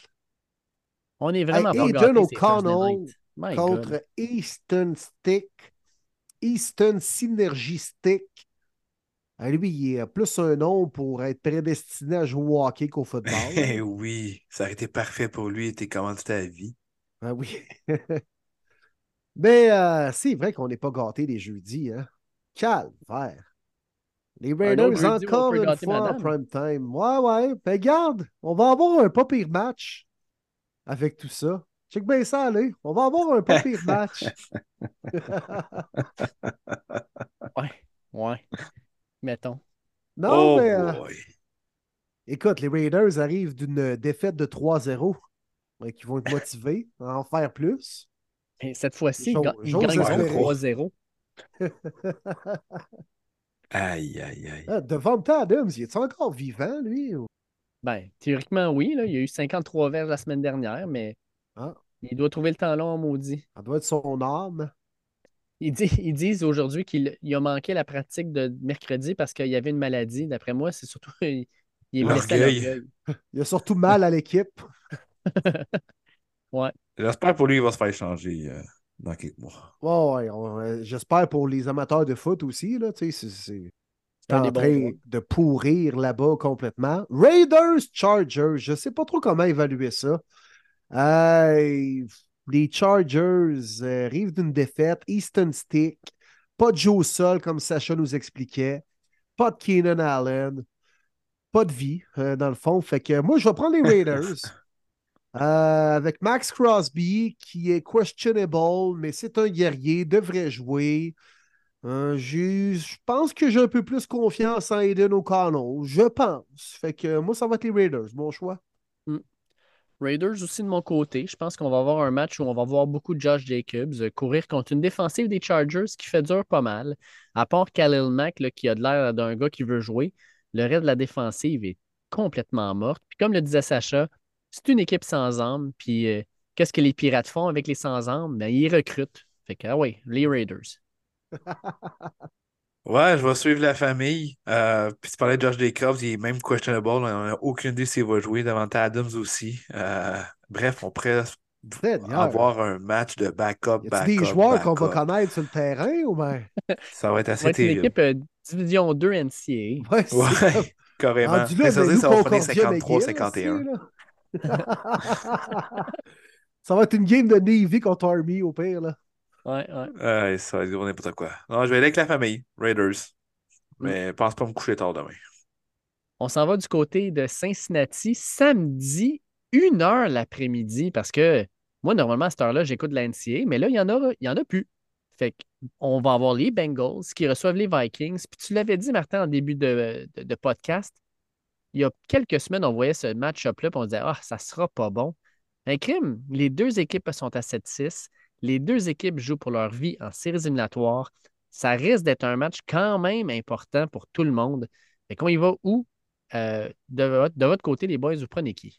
Ben là, on a les Vikings qui sont carrément en creux de vague, dans le, le plus bas de la vague, et les Bengals surfent en haut de la vague. Deux équipes aux antipodes présentement.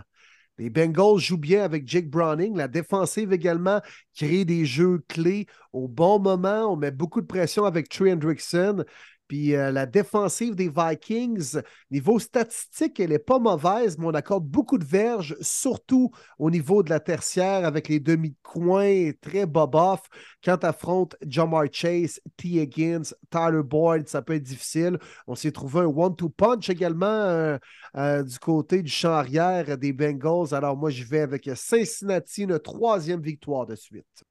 Ah, je te suis, mon Will. Euh, tu l'as bien dit. Quelle équipe qui est en feu, quelle équipe qui ne l'est pas entre ces deux équipes-là? C'est simple. euh, C'est les Bengals, clairement. On va être euh, encore une fois à domicile cette semaine. On vient d'éclater les, les Colts, qu'on s'entendait peut-être pas à une victoire aussi convaincante. Rien de m'allume du côté des Vikings. Au moins, Justin Jefferson devrait être de la rencontre. Donc, si on peut au moins voir un peu de, de spectaculaire du côté de l'offensive contre Jamar Chase, de l'autre côté, deux grands amis qui ont été à LSU ensemble. Euh, J'espère qu'on va avoir un match. Je m'inquiète quand même. Je pense que ça va être une domination Bengals. Donc, Cincinnati cette semaine. Je suis la famille, les gars. Bengals aussi. Tu, vous l'avez très bien expliqué. Il y en a une équipe qui ride high. Jake Browning risque d'avoir un autre gros match. Puis pour les Vikings, ben, crime, euh, l'attaque. L'attaque. Ils vont faire quoi contre la défensive des Bengals s'ils sont juste capables de marquer trois points contre celle des Raiders? Ça ne sera pas plus beau. Fait que je vais avec les Bengals. Deuxième match de ce Saturday NFL Football à 16h30. Les Colts se reçoivent les Steelers dans un duel entre deux équipes à sept victoires, six défaites. Deux équipes qui ont besoin d'une victoire pour rester dans la course aux séries. Il y a un duel entre deux deuxièmes carrières, Trubisky d'un bord, mais de l'autre, c'est Garner Minshew qui est là déjà depuis un bon moment. Et c'est peut-être la route de secours par excellence. C'est le meilleur deuxième carrière de la NFL. Alors, qui vous voyez gagner ce match entre les Colts et les Steelers? Must win des deux côtés. Michael Pittman aura 100 entrappés après cette rencontre-là. Donc, il est lui qui en a déjà 95. Un joueur qu'on aime bien, Dave puis moi, qu'on aime ça niaiser parce que Will euh, Bon, il le trouve bon, correct bon. en plus. C'est juste drôle et c'est bon pour le show. Mais euh, je vais être du côté d'Indianapolis pour cette rencontre-là. Euh, certes qu'on aurait voulu voir Jonathan Taylor dans, cette, euh, dans cet affrontement important. À du côté des Steelers, je m'inquiète même si TJ Watt a été éclairé pour le protocole de commotion. Euh, de quelle façon est-ce qu'il va revenir dans cette rencontre-là? Euh, Trubisky, je crois pas, pas en tout. Peut-être qu'il donne quelques points fantasy, mais on s'en fout sur le terrain. Il est pourri, il est nul. Euh, je vais prendre les surprenants Colts pour aller chercher cette victoire-là. Euh, surtout Steelers qui vient de deux défaites inacceptables. Non, j'y crois plus bien. Ben. Moi, je pense que je vais y aller du côté des Steelers. J'ai l'impression que Mike Tomlin va, va, shaker le, le- le- shaker le coconut à tout le monde. Euh, il va s'assurer que le monde soit réveillé un peu. Ils ne peuvent pas la laisser passer parce que si les Steelers perdent ce match-là, bye bye les séries, c'est terminé. Euh, ils vont, sont dans une division bien trop difficile, bien trop forte pour pouvoir laisser ça aller. Je pense que les Steelers vont gagner ça, mais ça ne sera pas un match chic, ça va être un match euh, physique au possible. Euh, je vais avec les Steelers. Ouais, moi aussi, j'hésite. Je vais y aller avec les Colts. Je vais aller avec les Colts à la maison, puisque la ligne offensive des Colts va être capable d'arrêter le front défensif, le front 7 des Steelers. On a retrouvé notre identité du côté de la O-line des Colts avec Quentin Nelson, Ryan Kelly, un bon joueur de centre également. On joue mieux en unité. On a eu également pas beaucoup de blessés, donc on joue pareil pratiquement les 4-5 mêmes partants depuis le début de la saison. Ça crée une belle chimie. J'ai l'impression qu'on va avoir les, les atouts pour pouvoir éliminer la pression venant de Watt, de Highsmith. Et la game va se jouer là. J'ai bien plus confiance en Minshew qu'en Trubisky. Alors j'y vais avec les fers à cheval. On finit ça samedi soir, mon Dave. J'avais hâte qu'on en Oh! jase. À Oh, oh, Detroit, oh. welcome to Detroit City. I say welcome to Detroit City. Gros match important des deux côtés, surtout pour l'équipe qui joue sur la route. Mais Broncos de Denver, qui sont au plus fort de la course dans la série, se rendent chez tes Lions bleus. Qu'est-ce que c'est ça, un lion? À Détroit. Et puis j'ai une petite, euh, une petite crotte du cœur parce que c'est notre party de Noël, nous autres, de notre équipe de courtier. Fait que je pourrais pas regarder le match, mais euh, j'ai dit à mon chum Joe, euh, c'est sûr, je vais regarder mon sel pas mal quand même pour euh, voir un petit peu ce qui se passe. Hey, gros match, mon Dave. Vas-y, sors-les tes arguments. Wow, sortez vos gants de boxe, les boys, je veux vous entendre. Ben, les Lions, euh, je pense que, tu sais, je disais que Mike Tomlin va sûrement avoir brassé un peu son équipe. S'il y a un coach dans la ligue qui doit brasser son équipe quand il n'est pas de bonne humeur, ça doit bien être Dan Campbell. Moi, je pense que Dan Campbell va avoir pogné chacun des maudits joueurs de ligne par le collet, va les avoir levés deux pieds de terre en leur disant Mais coudon, tu fais quoi, toi? Ah ouais, fais ta job. Euh, je pense sincèrement qu'il va brasser tout le monde. Euh, Aaron Glenn va faire probablement la même chose du côté défensif. On a besoin d'avoir une équipe qui est plus allumée, qui est plus, euh, plus affamée, je dirais. Je pense qu'on commence à le sentir du côté des joueurs, que Crème est en train de nous glisser entre les mains notre belle saison. Il faut continuer à travailler fort. On est une équipe relativement en santé. Tu l'as dit, Ragnar, il est questionable. J'espère qu'il va jouer. Euh, mais en même temps, les Broncos, votre force, c'est pas le pass rush, c'est la tertiaire. Puis ben, notre force à nous, c'est notre ligne offensive, mais peut-être le jeu au sol va être plus intéressant lors de ce match-là.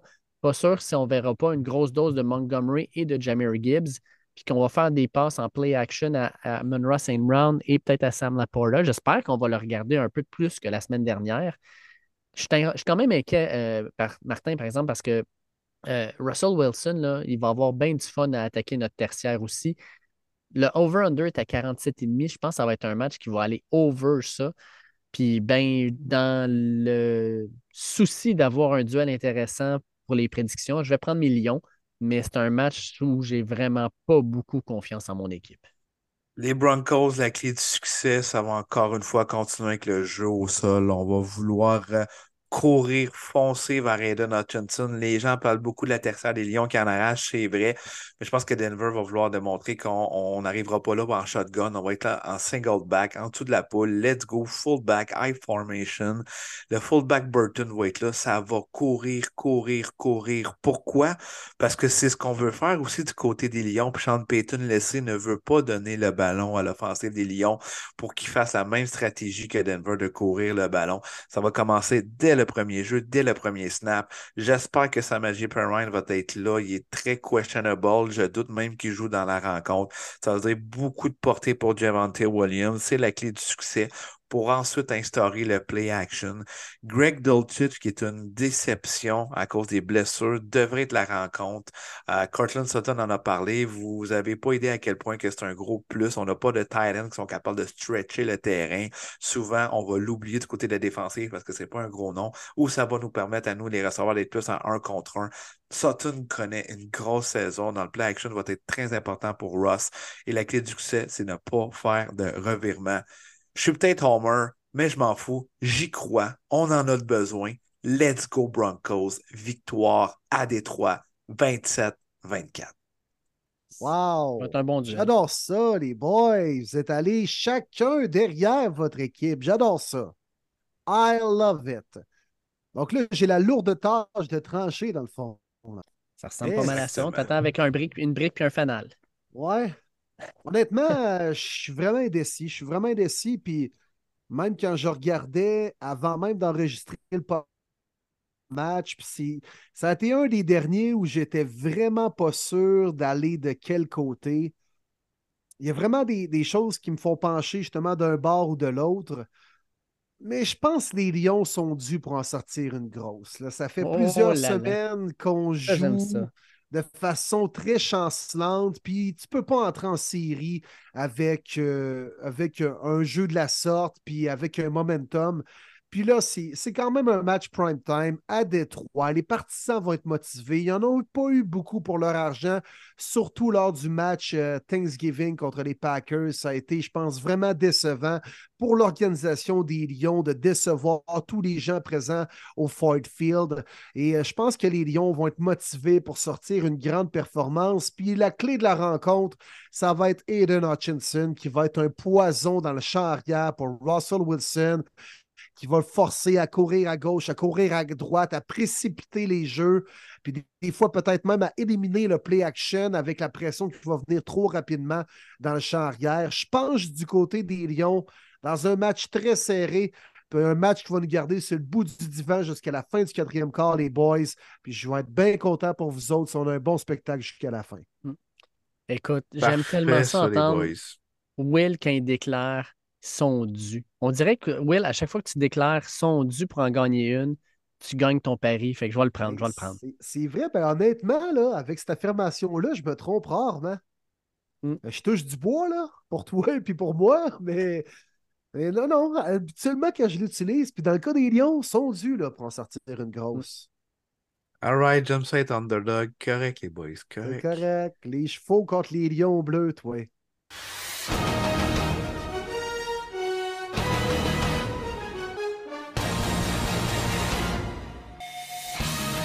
Oh oui! Maintenant, on passe au dimanche 17 décembre et c'est les Bruns de Will qui vont recevoir les Bears de Chicago. Bears qui viennent de donner une solide volée à mon équipe. J'espère que vous ne vivrez pas la même chose, mon Will. Mais match important pour tes Browns parce que c'est le genre de match que tu ne peux pas échapper contre une équipe qui est à 5-8. Browns, Bears à Cleveland. Ouais, t'as bien raison, mon Dave. C'est un must-win. Une victoire à ne pas échapper, traduction libre ou peu importe. Absolument. Dans la situation où tu es présentement, tu as bien beau dire il n'y a pas de match facile, il n'y a pas de match donné dans la NFL. Fuck off. Tu dois gagner ce match-là. À 8-5, tu contrôles ta destinée, tu joues à domicile, tu affrontes les Bears. Deux victoires, les Bears, pas une proie facile. Ils hibernent pas présentement, les oursons. Ils arrivent avec, euh, sont éveillés, sont en plein contrôle. Mais les Browns se doivent de faire la différence. J'aime Joe Flacco présentement. On le met dans la bonne situation.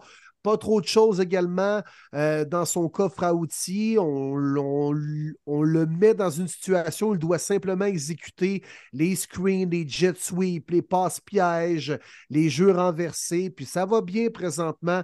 Ça prend une autre grosse performance de la défensive des Browns pour compliquer la vie de Justin Fields. Ça va être compliqué, mais je vois les Browns l'emporter par six points. Ah, Fields est gossant. Il est vraiment fatigant. Il va aller chercher des jeux avec euh, ses pieds, des longues passes à DJ Moore. La connexion fonctionne entre ces deux-là. Ah, reste que le match est à Cleveland, reste que la meilleure défensive malgré les euh, lourdes pertes de la dernière semaine, dont Del Pitt côté des Browns, on est supérieur. J'aime pas la ligne euh, offensive des Bears. On adore tous Myles Garrett. Let's go, mon Will. Dog Pound.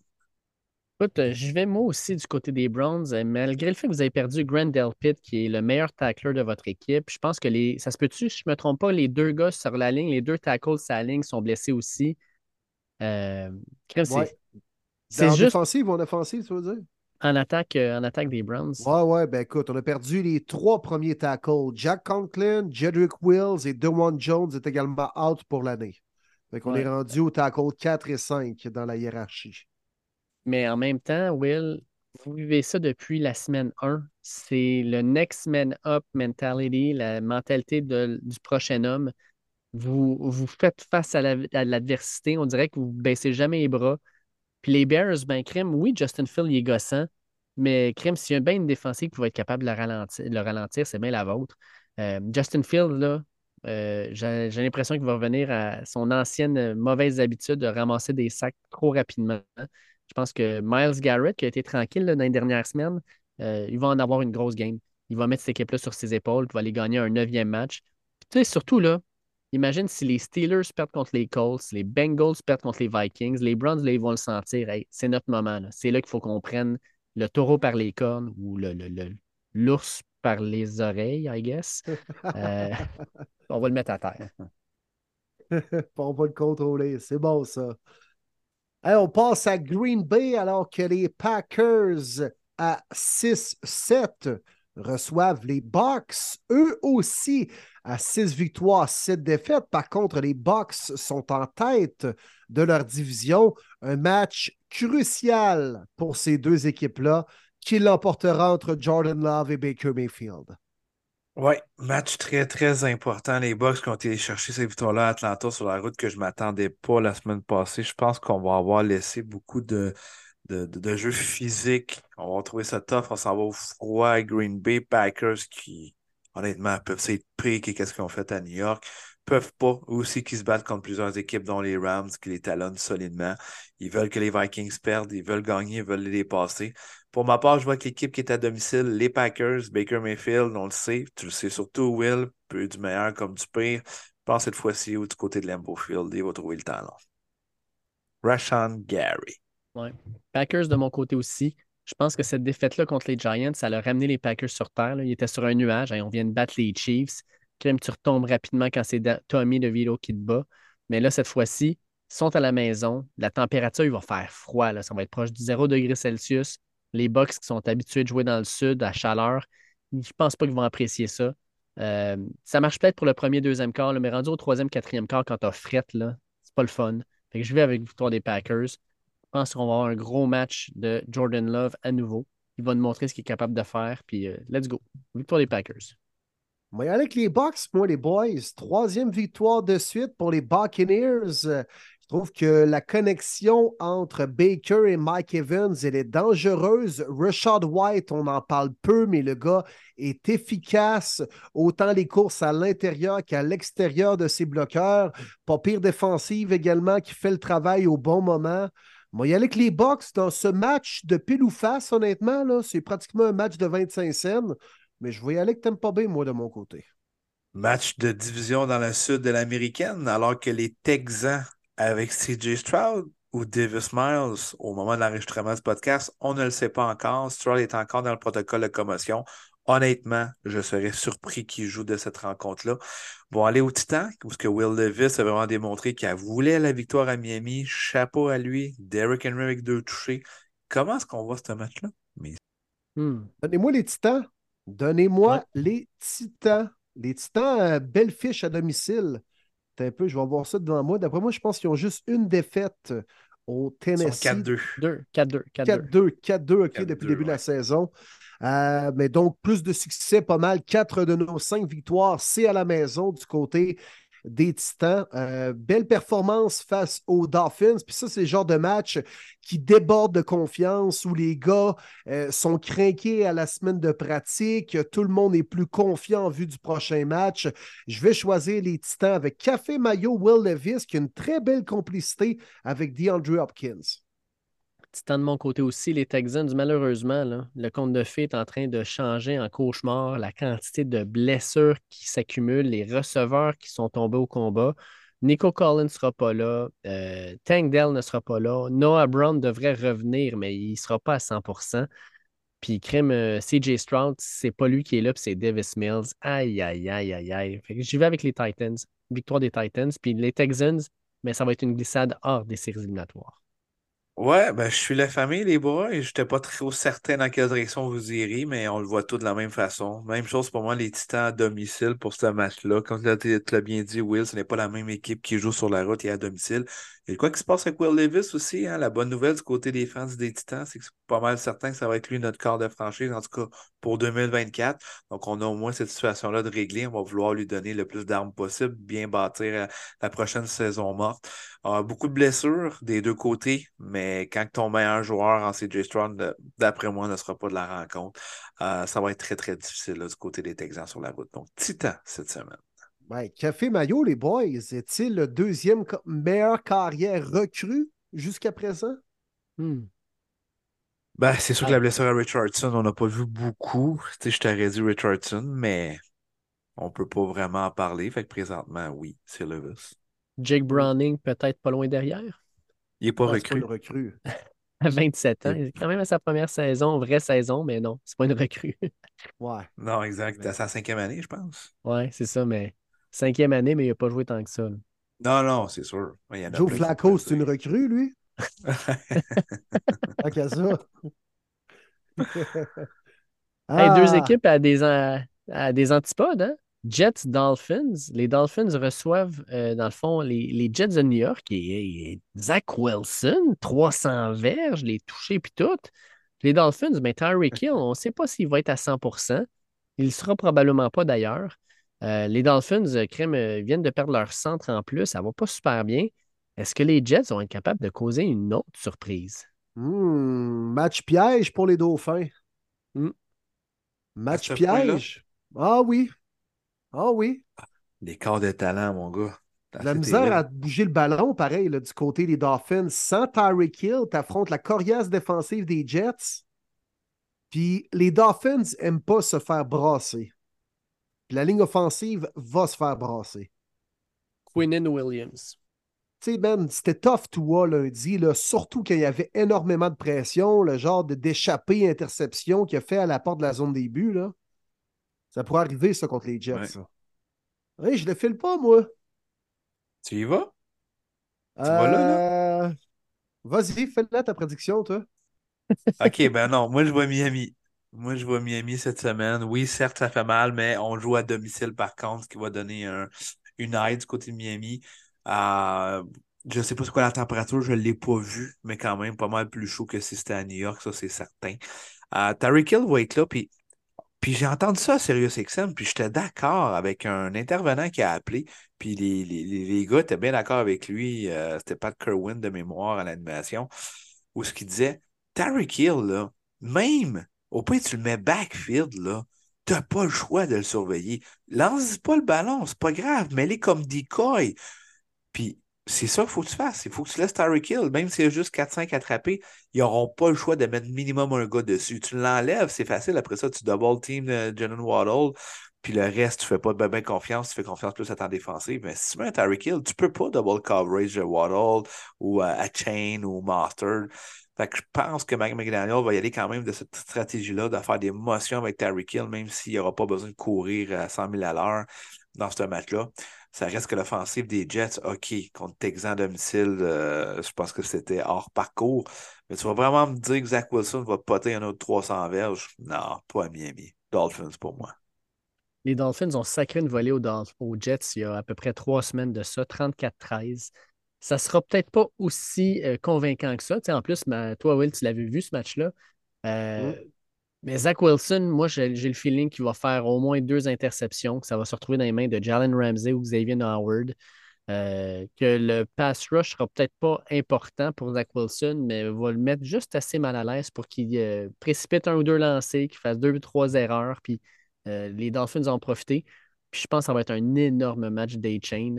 Je pense que A-Chain euh, va faire euh, la différence avec euh, deux, trois très grosses courses. Victoire des Dolphins pour moi aussi. Ouais, Tyreek Hill va jouer, va être habillé, mais ne jouera pas tous les snaps. Et comme tu disais, Marty, était bien mieux en plus de ça, de l'avoir quand même comme menace, puis de l'avoir, cette, cette carte-là dans ta manche pour te servir de ça comme, comme tu sais, un peu euh, fucker un peu le, le plan de la défensive adverse. Et en même temps, ben, c'est une belle occasion de fournir du ballon en masse à Jalen Waddle, un gars tellement sous-estimé. Ben, je vais choisir les Dauphins aussi parce que je m'attends à ce que Jalen Waddle connaisse un grand match. À Foxborough, les Pats reçoivent les Chiefs. Alors qu'initialement, ce match était prévu pour le Monday Night Football, mais on a décidé de le placer le dimanche à 13h, le flexer comme on le dit dans le jargon, puisque les Pats ben, cette année. Fait qu'on ne voulait pas les voir au Monday Night. Chiefs, Pats, est-ce que Patrick Mahomes fera une autre crisette? J'ai une pensée pour un ami, les boys, euh, le chum David, où ce qui, lui, avait déjà préparé en début d'année un trip pour ce week-end-là, un double header, où ce que le dimanche, il allait à Buffalo pour voir les Cowboys et les Bills. Et le lundi, il allait aux Pats pour voir les Chiefs Pats. Il voit ça flexer. Puis ça, je trouve ça un petit peu poche. Pas de remboursement. Fait que les autres sont comme sacrement. On a payé pour absolument rien. Puis là, il faut choisir entre un des deux matchs. Évidemment, on va aller à Buffalo. Mais ça sert absolument à rien d'avoir pris de planifier ça, parce qu'on a payé quand même un bon prix. Un Monday Night Football, c'est pas un, dimanche après-midi. La NFL n'a rien voulu savoir de rembourser les gens. Là-dessus, je trouve ça rough. Pour vrai, là, je trouve ça très ordinaire. Non, non, tu as raison. Puis c'est pour ça que j'ai de la difficulté à flexer des matchs qui ne sont pas la même journée. Exact. Ben, je comprends que les autres peuvent bien s'en balancer des peut-être 40 000 personnes qui sont touchées, mais c'est vraiment plate quand même pour ces 40 000 personnes qui sont touchées versus l'audience que tu vas chercher à la télé qui est pour la NFL beaucoup plus importante, c'est sûr. Mais en même temps, c'est vraiment chien pour cette clientèle-là qui avait payé pour venir voir ton produit. Puis là, dans le cas précis que tu nous expliques, doit choisir lequel match qu'il va aller voir. C'est plate et c'est cheap, Vraiment. Bref, la parenthèse est fermée. Euh, ben, rapidement, euh, ben, Chiefs vont-tu vraiment avoir trois défaites de suite? Puis vraiment contre les Pats? Non, à un moment donné, c'est assez. Là. Euh. Chiefs aussi. Je pense que la défensive des Chiefs va faire le travail. Je pense que Spagnuolo va préparer sa défensive adéquatement contre l'attaque anémique des Pats. Puis Bailey Zappi va s'éteindre rapidement. Ouais, je pense que Patrick Mahomes va l'avoir avalé de travers aussi un peu tout ce qui s'est dit par rapport à sa réaction cette semaine. il va vouloir prouver à tout le monde que c'est avant tout un grand joueur de football. Il va jouer un grand match. Alors, les Chiefs, pour moi aussi, sans grande surprise. Les Giants et Tommy DeVito. Est-ce qu'il va y avoir un autre gros tailgate du côté de la Louisiane, plus précisément Nouvelle-Orléans? Alors que les Saints seront l'équipe hôtesse, je dois l'avouer que je suis très mitigé pour ce duel. Ouais, ouais, hein? Mais je pense que ça pourrait être quand même un duel intéressant.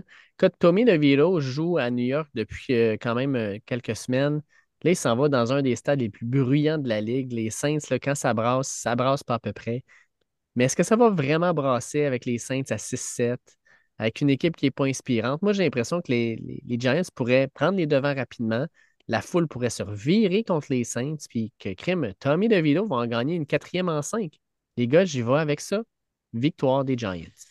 Oh! Moi, je vais avec les Saints. Moi, je pense que les Saints vont rebondir à domicile. Euh, puis on va mettre beaucoup de pression sur euh, Tommy DeVito. Puis je pense qu'on va, on va le, forcer à effectuer des jeux rapidement. Donc peut-être de se compromettre avec des interceptions. On va faire le nécessaire offensivement. Ça va être serré. DeVito va bien jouer mais je pense que les expérimentés Saints vont avoir le dessus sur les Giants là, qui sont dans un buzz avec une coupe de jeunes joueurs présentement. Voyons, tu penses-tu vraiment qu'ils vont aller toucher à Tommy DeVito, sa ligne défensive? Son agent va aller les voir avant la game. Hey, les boys, vous touchez à mon gars, mes gars vont toucher à vous. Don't touch my guy, capiche? Ah, si les Saints veulent espérer de rentrer en série, euh, oui, on voit évidemment pour la division le premier rang, mais même en wildcard, il y a une possibilité qu'une deuxième équipe de cette division rentre en série. Euh, tu peux juste pas perdre contre les équipes qui sont inférieures à toi. Giants, qui on se le cachera pas, inférieur euh, aux Saints cette année. Donc pour moi, Nouvelle-Orléans, c'est un gros, gros must-win. Donc les Saints pour moi cette semaine. Parlant de match qu'on ne peut pas, mais vraiment pas perdre, les Falcons d'Atlanta se dirigent en Caroline pour jouer contre les Panthers. C'est euh, le deuxième duel de la saison. On avait vu le premier, les boys, lors du premier match de la Ouais, saison ouais. à Atlanta. Yes. que, est-ce qu'on va avoir le même résultat que ce qu'on avait vu lors du premier match, les gars? Ben, je pense que oui. Je pense que oui. Puis honnêtement, à ce moment-là, à la semaine 1, je ne croyais pas que les Panthers allaient être aussi mauvais. Non, Et vous? Non. pas à ce point-là. Non, Pas pas, à à ce point-là. Quand Ah même non, fait là. dur. Ah non, ça fait dur, les Panthers. Non, non, les Falcons n'ont aucune excuse. Puis là, Desmond des- Ritter, là, sacre. hein. À Ouais. donner des, pots- des ballons là, comme ça au, euh, box qui récupérait la balle à la ligne de 10, à la ligne de 15 suite à des revirements. Là. Ça, c'est carrément le genre d'erreur pour perdre un match de foot, même si tu affrontes les piètres Panthers. Donnez la balle à Bijan à votre euh, monstre à trois têtes. On court la balle du côté des Falcons. Je sais qu'il y a- il y, a quelques éclopés sur la ligne offensive. Là. Je pense que, mis à part Matt, à peu près personne qui n'est pas blessé. Là. Ouais, c'est c'est le seul partant qui est en santé. Bon, on va toucher du bois, que ça se Mm. poursuive. Mais les Falcons vont gagner quand même. Let's go, là. Il faut, il faut, il faut. Il y a des billets, messieurs, qui se vendent actuellement pour cette rencontre-là en Caroline à 45 cents. Pour seulement 45 cents, tu peux voir un match de la NFL. Ça me fait fasciner. Ça me ferait un gros plaisir, mon Matt, d'aller te voir jouer à ce prix-là. C'est un petit Mais peu ça. loin, par exemple. Puis euh, Hey, puis on va avec le si, temps de euh, la fête? s'il flex la game, est-ce qu'il te rembourse le 45 cents? Est-ce Hey que tu es poursuivi pour ça? Ouais. Ah ben, André- euh, Will, tu l'as bien dit. Must, must, must, must, must, must, must. Et encore une fois, must win pour les Falcons. Aucune raison d'échapper ça. Euh, puis moi, je vous lance une petite balle courbe comme ça qui n'a pas rapport avec la game. Mais si les Bears penchent pour euh, repêcher Caleb Williams, par exemple, est-ce que vous croyez que les Falcons seraient l'équipe en tête pour aller chercher Justin Fields? oui. Ben, ça, ça Ben, ferait du sens en maudit. Les équipes en lice, les équipes en lice. Moi, si j'étais les Falcons, je m'intéresserais beaucoup à Justin Fields vu sa disponibilité, mais aussi à Kyler Murray. Je pense que c'est deux Oh, genres de carrière ouais. qui pourraient fitter dans l'offensive des Falcons. Murray pourrait devenir disponible selon toi? Non, pas qu'il serait disponible. Je m'interrogerais de sa disponibilité. Est-ce que vous pensez que les Falcons regrettent de ne pas avoir fait une offre à Lamar Jackson? Moi, je pense que l'offre a été faite. Tout dépend comment tu règles ce dossier-là dans la prochaine année. Parce que, tu sais, les Falcons, est-ce que l'urgence de gagner est immédiate? Non. Non. Non, mais imagine qu'ils ont un Lamar avec la division prenable de même, ils sont dans les playoffs. là. Probablement. Enlève John, mais Lamar, là. Tabarouette, grosse différence. Oui, oui, mais tu peux te trouver ton carrière quand même pour d'ici les deux prochaines années avec un jeune noyau, Drake London, B. John, Carl Pitts relativement jeune encore. Tu n'as pas l'urgence de gagner dans l'immédiat non plus. Mm. Mais tu dois clairement trouver une solution au poste de carrière parce que tu vas toujours être une équipe d'à peu près 500 comme ça ou sinon. Exact. Exact. Fait que Falcons pour tout le monde.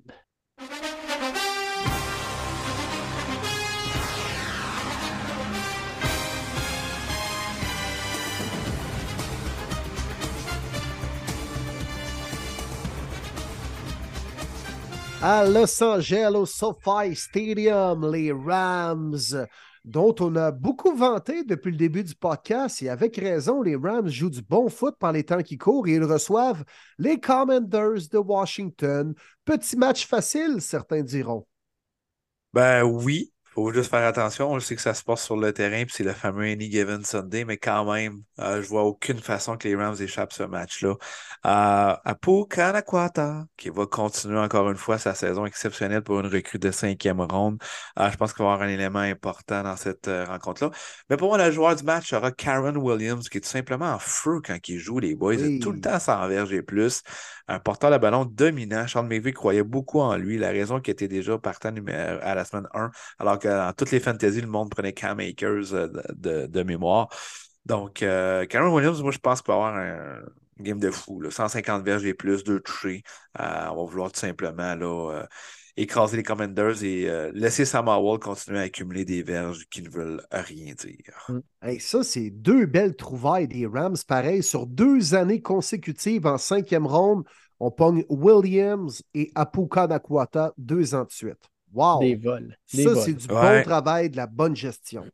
Ouais. Ouais, chapeau à l'équipe de dépisteurs, honnêtement, là. Bra- Good job. Samuel est le corps arrière le plus saqué de toute la NFL. Puis euh, la ligne offensive va aller faire face à un certain Aaron Donald. Ben oui. C'est qui ça, déjà? Il me semble qu'il y a un Un gars de 99 dans le dos. C'est qui bon ce souvenir. gars-là? Un Ben, undersized defensive tackle que je me souviens pas. des dépisteurs, hein? Il est sorti Ouais. 12e. Ouais, mais il est undersized un peu pour la position. Ouais, il est petit aussi, Ouais, là. c'est ça, ouais. Puis tu sais, assez Ouais. gros pour jouer à l'intérieur, elle le sait pas, là. C'est dur à dire. Ben, moi, je pense que Samuel va faire sa connaissance en fin de semaine. Fait que victoire des Rams, moi avec. Je pense que les, euh, les Commanders euh, commanderont pas grand-chose.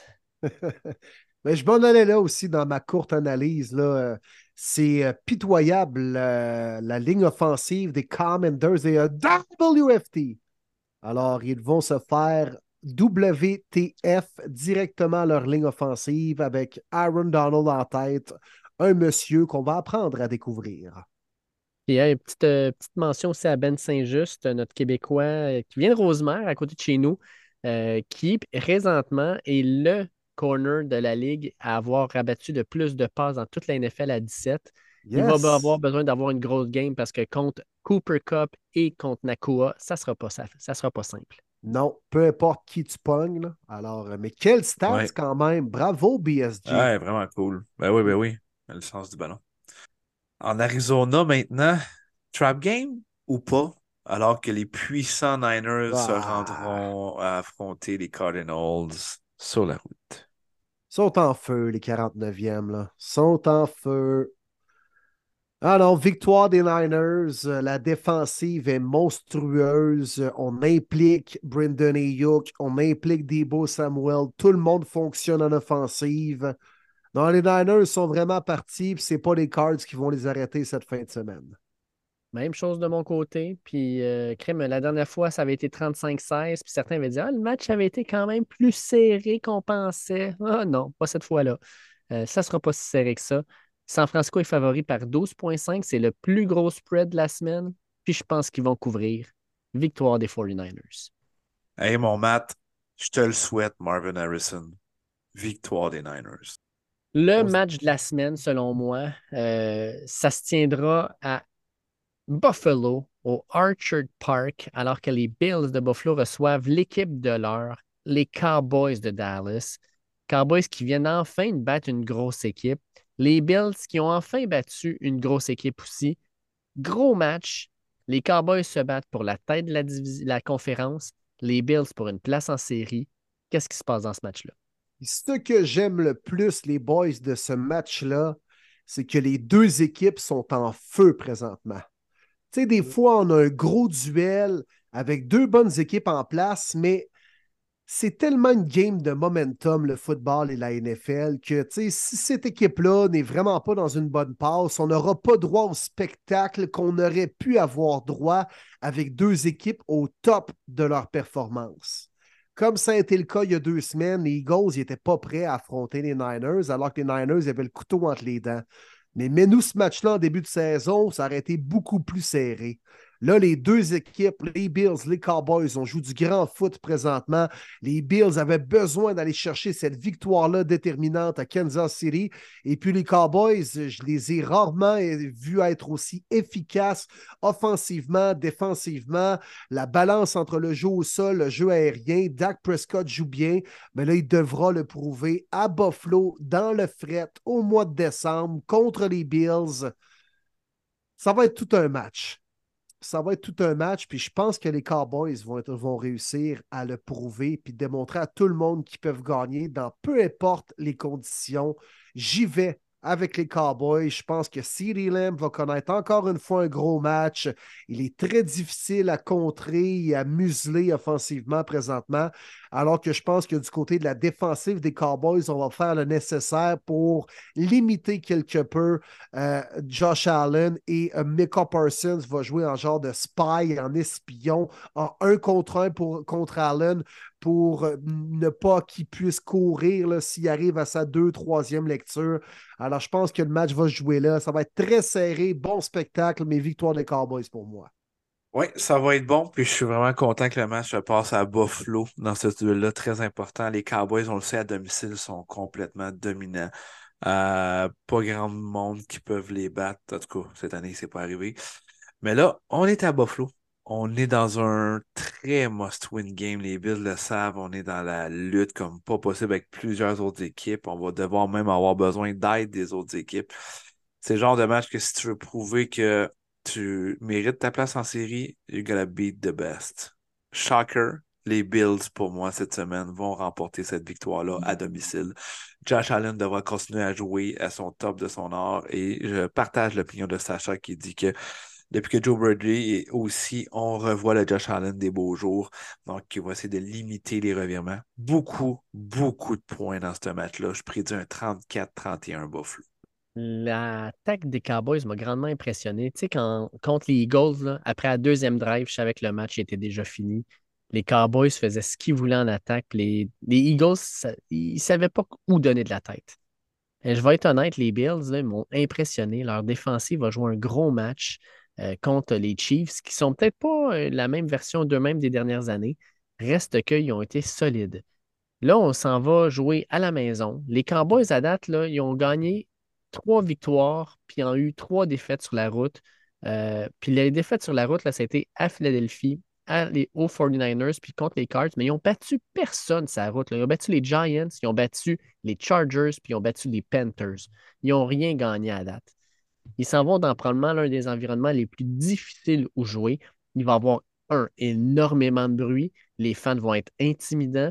Puis tu as juste à ça une température de 2-3 degrés Celsius ça va se refroidir au fur et à mesure que le match va avancer. Une équipe qui n'est pas habituée de jouer dans des matchs froids, les Bills, eux autres, vont en prendre avantage. Crime, les gars, je pense que je vais moi avec, les Bills. Moi, avec, je pense que ça va être un match où euh, ça va être euh, des 7 points de chaque barre. Puis l'équipe qui ne sera pas capable de marquer le 7 points, qui va y aller pour un field goal, mais va se mettre dans la merde en partant. Fait que je vais avec les Bills parce que j'ai confiance en Josh Allen. Je pense qu'il va être capable de jouer fort des deux barres. Puis je pense que James Cook va avoir un excellent match. Puis Stephen Diggs, ça va être un super duel contre qui importe. Tu sais, je ne sais pas c'est qui va le garder. Je ne sais pas si ça va être euh, Gilmore ou si ça va être Darren Bland. Mais peu importe, là, je pense que ça va être des super duels. J'aime ce que je vois des Bills. Je leur donne cette victoire-là. Puis let's go, on continue sur notre lancée.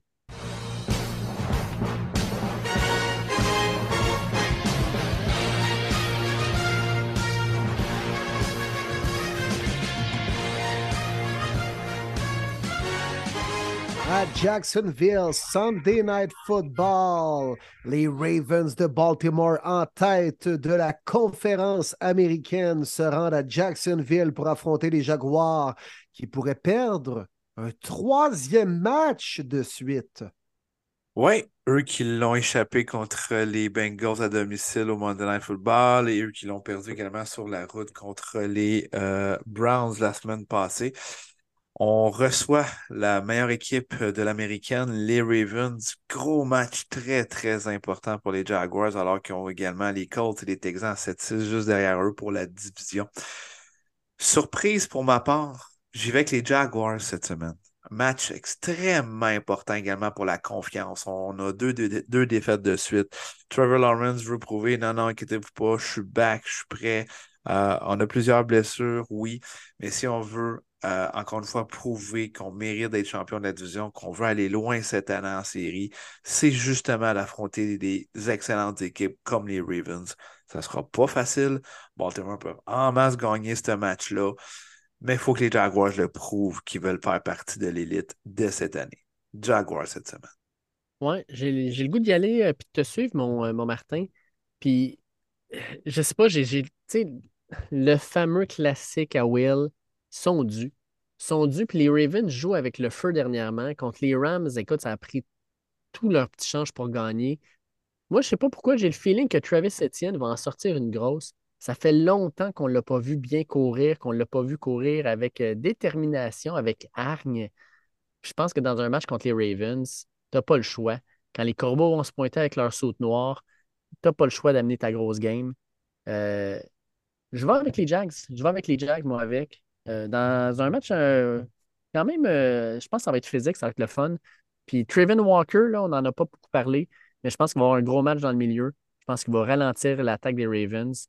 Fait que, ouais, victoire des Jags. Ah, ben merci de m'ouvrir la porte toute grande, messieurs. J'en de... demandais pas tant. Moi, je vais avec les Ravens. Je vais avec les Ravens. Honnêtement, moi, j'ai vu de près la défensive des Jaguars. Puis dans la tertiaire, beaucoup de mauvaise communication, beaucoup de mauvaise couverture également. Là, au moment où les Ravens ont peut-être la meilleure complicité avec Lamar et les receveurs, Zay Flowers joue vraiment bien. Odell aussi, il faut que j'y donne. Euh, ça paraît à peu près pas la perte de Mark Andrews actuellement. Je pense que Lamar et ses coéquipiers vont s'amuser contre la défensive des Jaguars. Ça va être serré. Je pense que les Jags vont marquer leur lot de points également. C'est un match à la maison important, mais les Ravens vont avoir une petite coche de plus et vont réussir à gagner ce match et à démontrer leur suprématie dans l'américaine.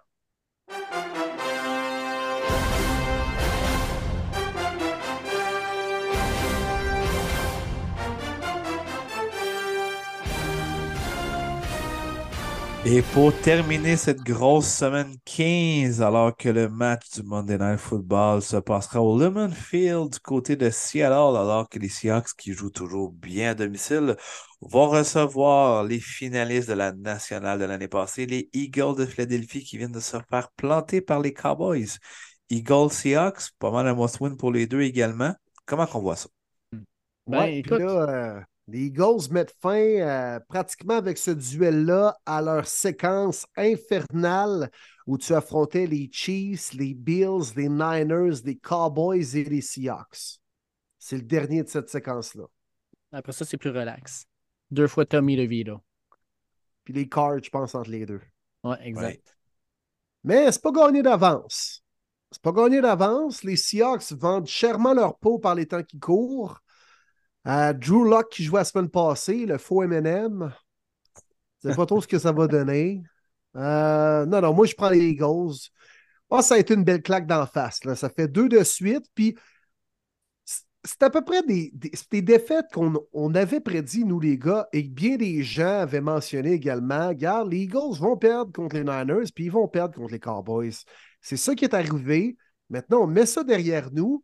Et comme j'expliquais pour répondre à la question de Frank tantôt dans le podcast, c'est comment tu rebondis de ça. Puis les Eagles ont l'expérience, ils savent comment gagner. On oublie ça, on a quand même 10-3 comme fiche. Et les Eagles s'en vont à Seattle gagner ce match au, euh, Monday Night Football et je m'attends surtout à une grande performance de l'offensive.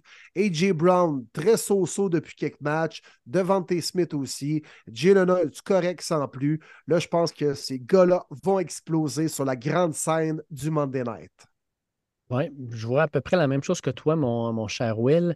Les Eagles vont avoir une journée de plus pour pouvoir euh, se remettre de leurs blessures, euh, remettre un peu de la, la volée qu'ils ont mangée dans les deux dernières semaines je pense qu'on va bien sortir. Les Seahawks vont prendre avantage de la tertiaire des Eagles, qui est vraiment pas très, très, dominante cette année. Autant l'an dernier, elle était forte cette année, c'est vraiment l'une des pires de la ligue. Par contre, euh, je pense qu'on va mettre beaucoup de pression sur euh, Geno Smith. Puis les Eagles ne le font pas depuis quelques semaines, puis je pense que ça, va changer. On va courir le ballon. Faut courir le ballon. C'est une attaque qui est vraiment le basée là-dessus, une ligne offensive qui peut le permettre. Courir le ballon, ouvrez-vous des portes avec des petits play action. Utilisez, comme tu dis, AJ Brown, qu'on n'a pas vu beaucoup. Puis, crème, euh, je pense que les Eagles vont se replacer rapidement. Fait victoire des Eagles pour moi aussi. Eh oui, pour finir cette semaine 15-là, les boys, on va bien s'entendre. Effectivement, Philadelphie, euh, même si les Seahawks, c'est vraiment un must-win s'ils veulent continuer à espérer rentrer en série, reste qu'à m'emmener les Eagles euh, viennent de leur défaite difficile on veut quand même démontrer qu'on fait partie de l'élite, qu'on veut se rendre en finale de conférence, qu'on veut aller au Super Bowl. C'est le genre de match que tu dois absolument ne pas échapper, même si tu joues sur la route. La semaine passée, notre meilleur trio, soit Jalen Hurts, Devontae Smith et AJ Brown, on a tous commis un revirement. Ça fait mal quand tes meilleurs joueurs font ça, mais je pense qu'on va se reprendre cette semaine en ne créant aucun revirement, justement. Donc, euh, je crois beaucoup à la ligne défensive. Évidemment, Jalen Carter connaît une saison de recrue absolument phénoménale. Donc, euh, non, Eagles pour moi cette semaine, les boys. Yes, sir. C'est ce qui complète la semaine 15 au niveau des prédictions, des matchs très importants, des matchs le samedi en plus de ça. Encore une fois, ben de la bonne action à se mettre sous la dent. Oui, puis pour la majorité, je vais vous souhaiter aussi bonne chance dans euh, probablement la dernière semaine de saison régulière de Fantasy. On commence ensuite les séries éliminatoires. Fait que si vous êtes. Euh, en je dirais plutôt, Dave, que c'est les premières rounds de Playoff Fantasy cette semaine. Ben, tu vois, moi, dans ma ligue, on a des demi-finales puis finales. Fait que c'est la dernière semaine de, de, de- la dernière semaine de saison régulière, puis les, fin- la- la- la- la- les séries commencent la semaine prochaine, nous autres. Ah, ok, ok. Hop, t'es le seul que. Parce que moi, toute ma gang ou les autres, c'est vraiment les quarts de finale cette semaine. là. La saison régulière est terminée. Ouais. Fait que on est là-dedans. ai un la semaine prochaine aussi qui se termine, moi. Fait que, ouais, on est là-dedans. Ok, ok, ok, cool. Mais oui, ça va être une grosse semaine fantasy. Ouais. Surtout que toutes bonne les équipes chance jouent. à Hein? tous. Ouais, exact. Fait que euh, sur ça, les boys, c'est un, un énorme merci à Sacha d'être euh, venu nous voir, de venir nous jaser.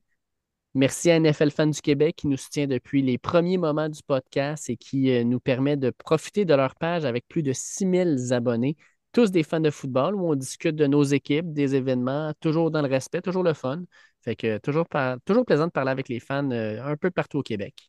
Yes, puis suivez notre page Facebook, Premier Début Podcast, pour des petits concours afin de gâter euh, nos euh, auditeurs, les gens à l'écoute, les gens qui font partie de l'aventure Premier Début depuis les débuts ou depuis peu, peu importe. On va avoir de belles choses à vous faire gagner avec de beaux concours prochainement sur notre page Facebook. Surveillez ça assurément dans les euh, prochains jours. Toujours un plaisir, les boys.